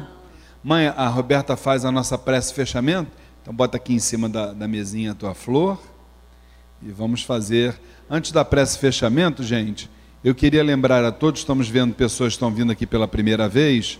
Nós já disponibilizamos na internet e aqui na nossa secretaria, a partir de segunda-feira também já estará disponibilizada porque quem não sabe, o Templo Estrela do Oriente ele ficou é, marcado por ser uma instituição que, assim como outras também, né, mas uma instituição que dá uma ênfase muito grande na questão do saber, do estudo. Então nós estamos indo a partir do dia 2 de fevereiro, dia da nossa mãe Emanjá, nós estamos indo para a 17ª turma do curso A Umbanda Sem Fronteiras, que é um curso de doutrina, de educação espiritual, de transformação interior aqui da nossa casa. Então, as inscrições é um curso que acontece todas as quintas-feiras, a partir do dia 2 de fevereiro de 2017, de 8 às 10 da noite, tanto na forma presencial como à distância, e as informações ah, e as matrículas estão já abertas no site www.aumbandasemfronteiras.com ou a partir de segunda-feira próxima aqui na secretaria nossa também, tá certo? Estão todos convidados a participar. E agora nossa irmã é, Roberta vai fazer a prece. Quero lembrar também que a partir de 18 horas nós teremos a nossa já tradicional sessão de tratamento espiritual com a falange do povo do Oriente para a qual todos os irmãos estão devidamente convidados, tá certo? Eu queria aproveitar antes de fazer a, a oração, né, também de convidá-los a Tulac, a tenda umbandista Luz, Amor e Caridade, hoje eu sou médium, que nós vamos ter uma oficina é, no dia 25 de novembro, de tambores nativos, né? Com a nossa irmã Lânia. Levanta aí a mão, Ana, para eles conhecerem você. Ela vai estar proporcionando essa oficina que é uma, um trabalho muito bacana de conexão com a gente mesmo, né? porque o tambor ele tem é, xamânico, né? Ele tem essa função de, de conectar essas batidas do tambor para as batidas do nosso coração, que a gente quase não para para ouvir o nosso coração e ele tem todas as melhores dicas para a gente poder viver melhor a nossa vida. Então sintam-se convidados, né? Na internet lá na página da Tulac tem a divulgação, mas também posso passar para o Luiz. Passa também, pessoal, que às vezes as pessoas não têm acesso à internet. Onde é, é. É, o endereço da Tolac é Rua Comendador Bastos, 526, é na freguesia, tá? Na Ilha do Governador. Então, hoje na ilha, você pega o ônibus até o Fundão, do Fundão, qualquer ônibus que vai para o Bananal. É, é, a palestra vai ser dia 25. E às. Qual horário? 9 horas da manhã. É o dia inteiro, né? É de 9 às 17. Tá? E é lá na Tulac no dia 25, que cai num sábado. Ok? Então, sintam-se convidados. Depois eu divulgo aqui com, com, com o Luiz também.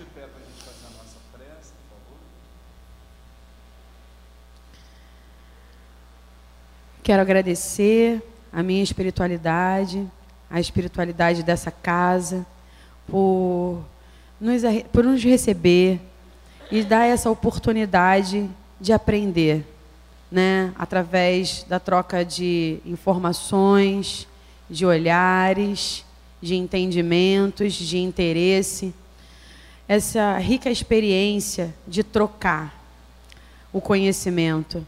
Muito obrigada por essa oportunidade, a espiritualidade dessa casa. Muito obrigada né, pela oportunidade de entender que nós somos muito mais do que poder, pensamos e imaginamos, pela oportunidade de crescer e de melhorar através da Umbanda. Que esse bem que a gente obteve nessa tarde, ele possa se estender para nossas vidas no final de semana, todos os dias da semana que está aí para se iniciar e que o trabalho que vai acontecer né, mais tarde possa trazer para a gente também toda a energia que a gente precisa, tudo que o nosso coração é, vem buscando. Que assim seja.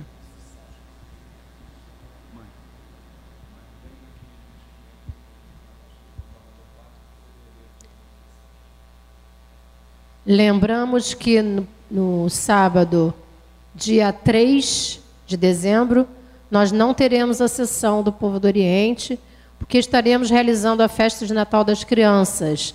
Na verdade, estaremos na preparação da festa de Natal das Crianças, que será realizada em Magalhães Bastos. E mais tarde eu vou falar sobre esse tema. Na verdade, quem vai falar é a Luana, que nós temos algumas crianças para serem apadrinhadas. Então, quem tiver interesse, converse conosco mais tarde. Nós retornaremos quando, Luiz?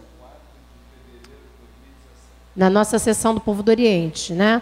4 de fevereiro de 2017. Gente, já acabou o ano. É verdade. Então, que a espiritualidade de luz, a nossa querida Cabocla Jurema da Praia, Sete Estrelas do Oriente, toda a cúpula espiritual desta casa possa estar presente, nos amparando, nos fortalecendo, nos guiando nos dando caminho, nos dando direção. Que Oxalá Maior nos abençoe e nos guie através da sua luz. Que assim seja e assim será hoje, todos os dias. Graças a Deus, graças a Deus, graças a Deus. Como sempre fazemos no final das nossas atividades, vamos para o hino do Templo Estrela do Oriente. Quem souber, nos acompanhe, né? Olha, estrela do Oriente, que no céu, no céu brilhou, e o seu brilho foi tão intenso que a terra iluminou. Estrela que guiou os três reis magos, mostrando para o mundo Salvador. Iluminai também nosso terreiro, iluminai com fé, esperança e amor. Iluminai também nosso terreiro, iluminai com fé, esperança e amor. Que Oxalá possa estar vibrando sobre nossa mente, nossos corações, hoje e sempre. Vamos em paz e que o Senhor nos acompanhe. Aqueles que forem para os seus lares, que Oxalá acompanhe. E aqueles que aqui ficarem possam estar conosco, auxiliando na nossa casa, auxiliando na nossa corrente para um trabalho de luz, um trabalho de amor.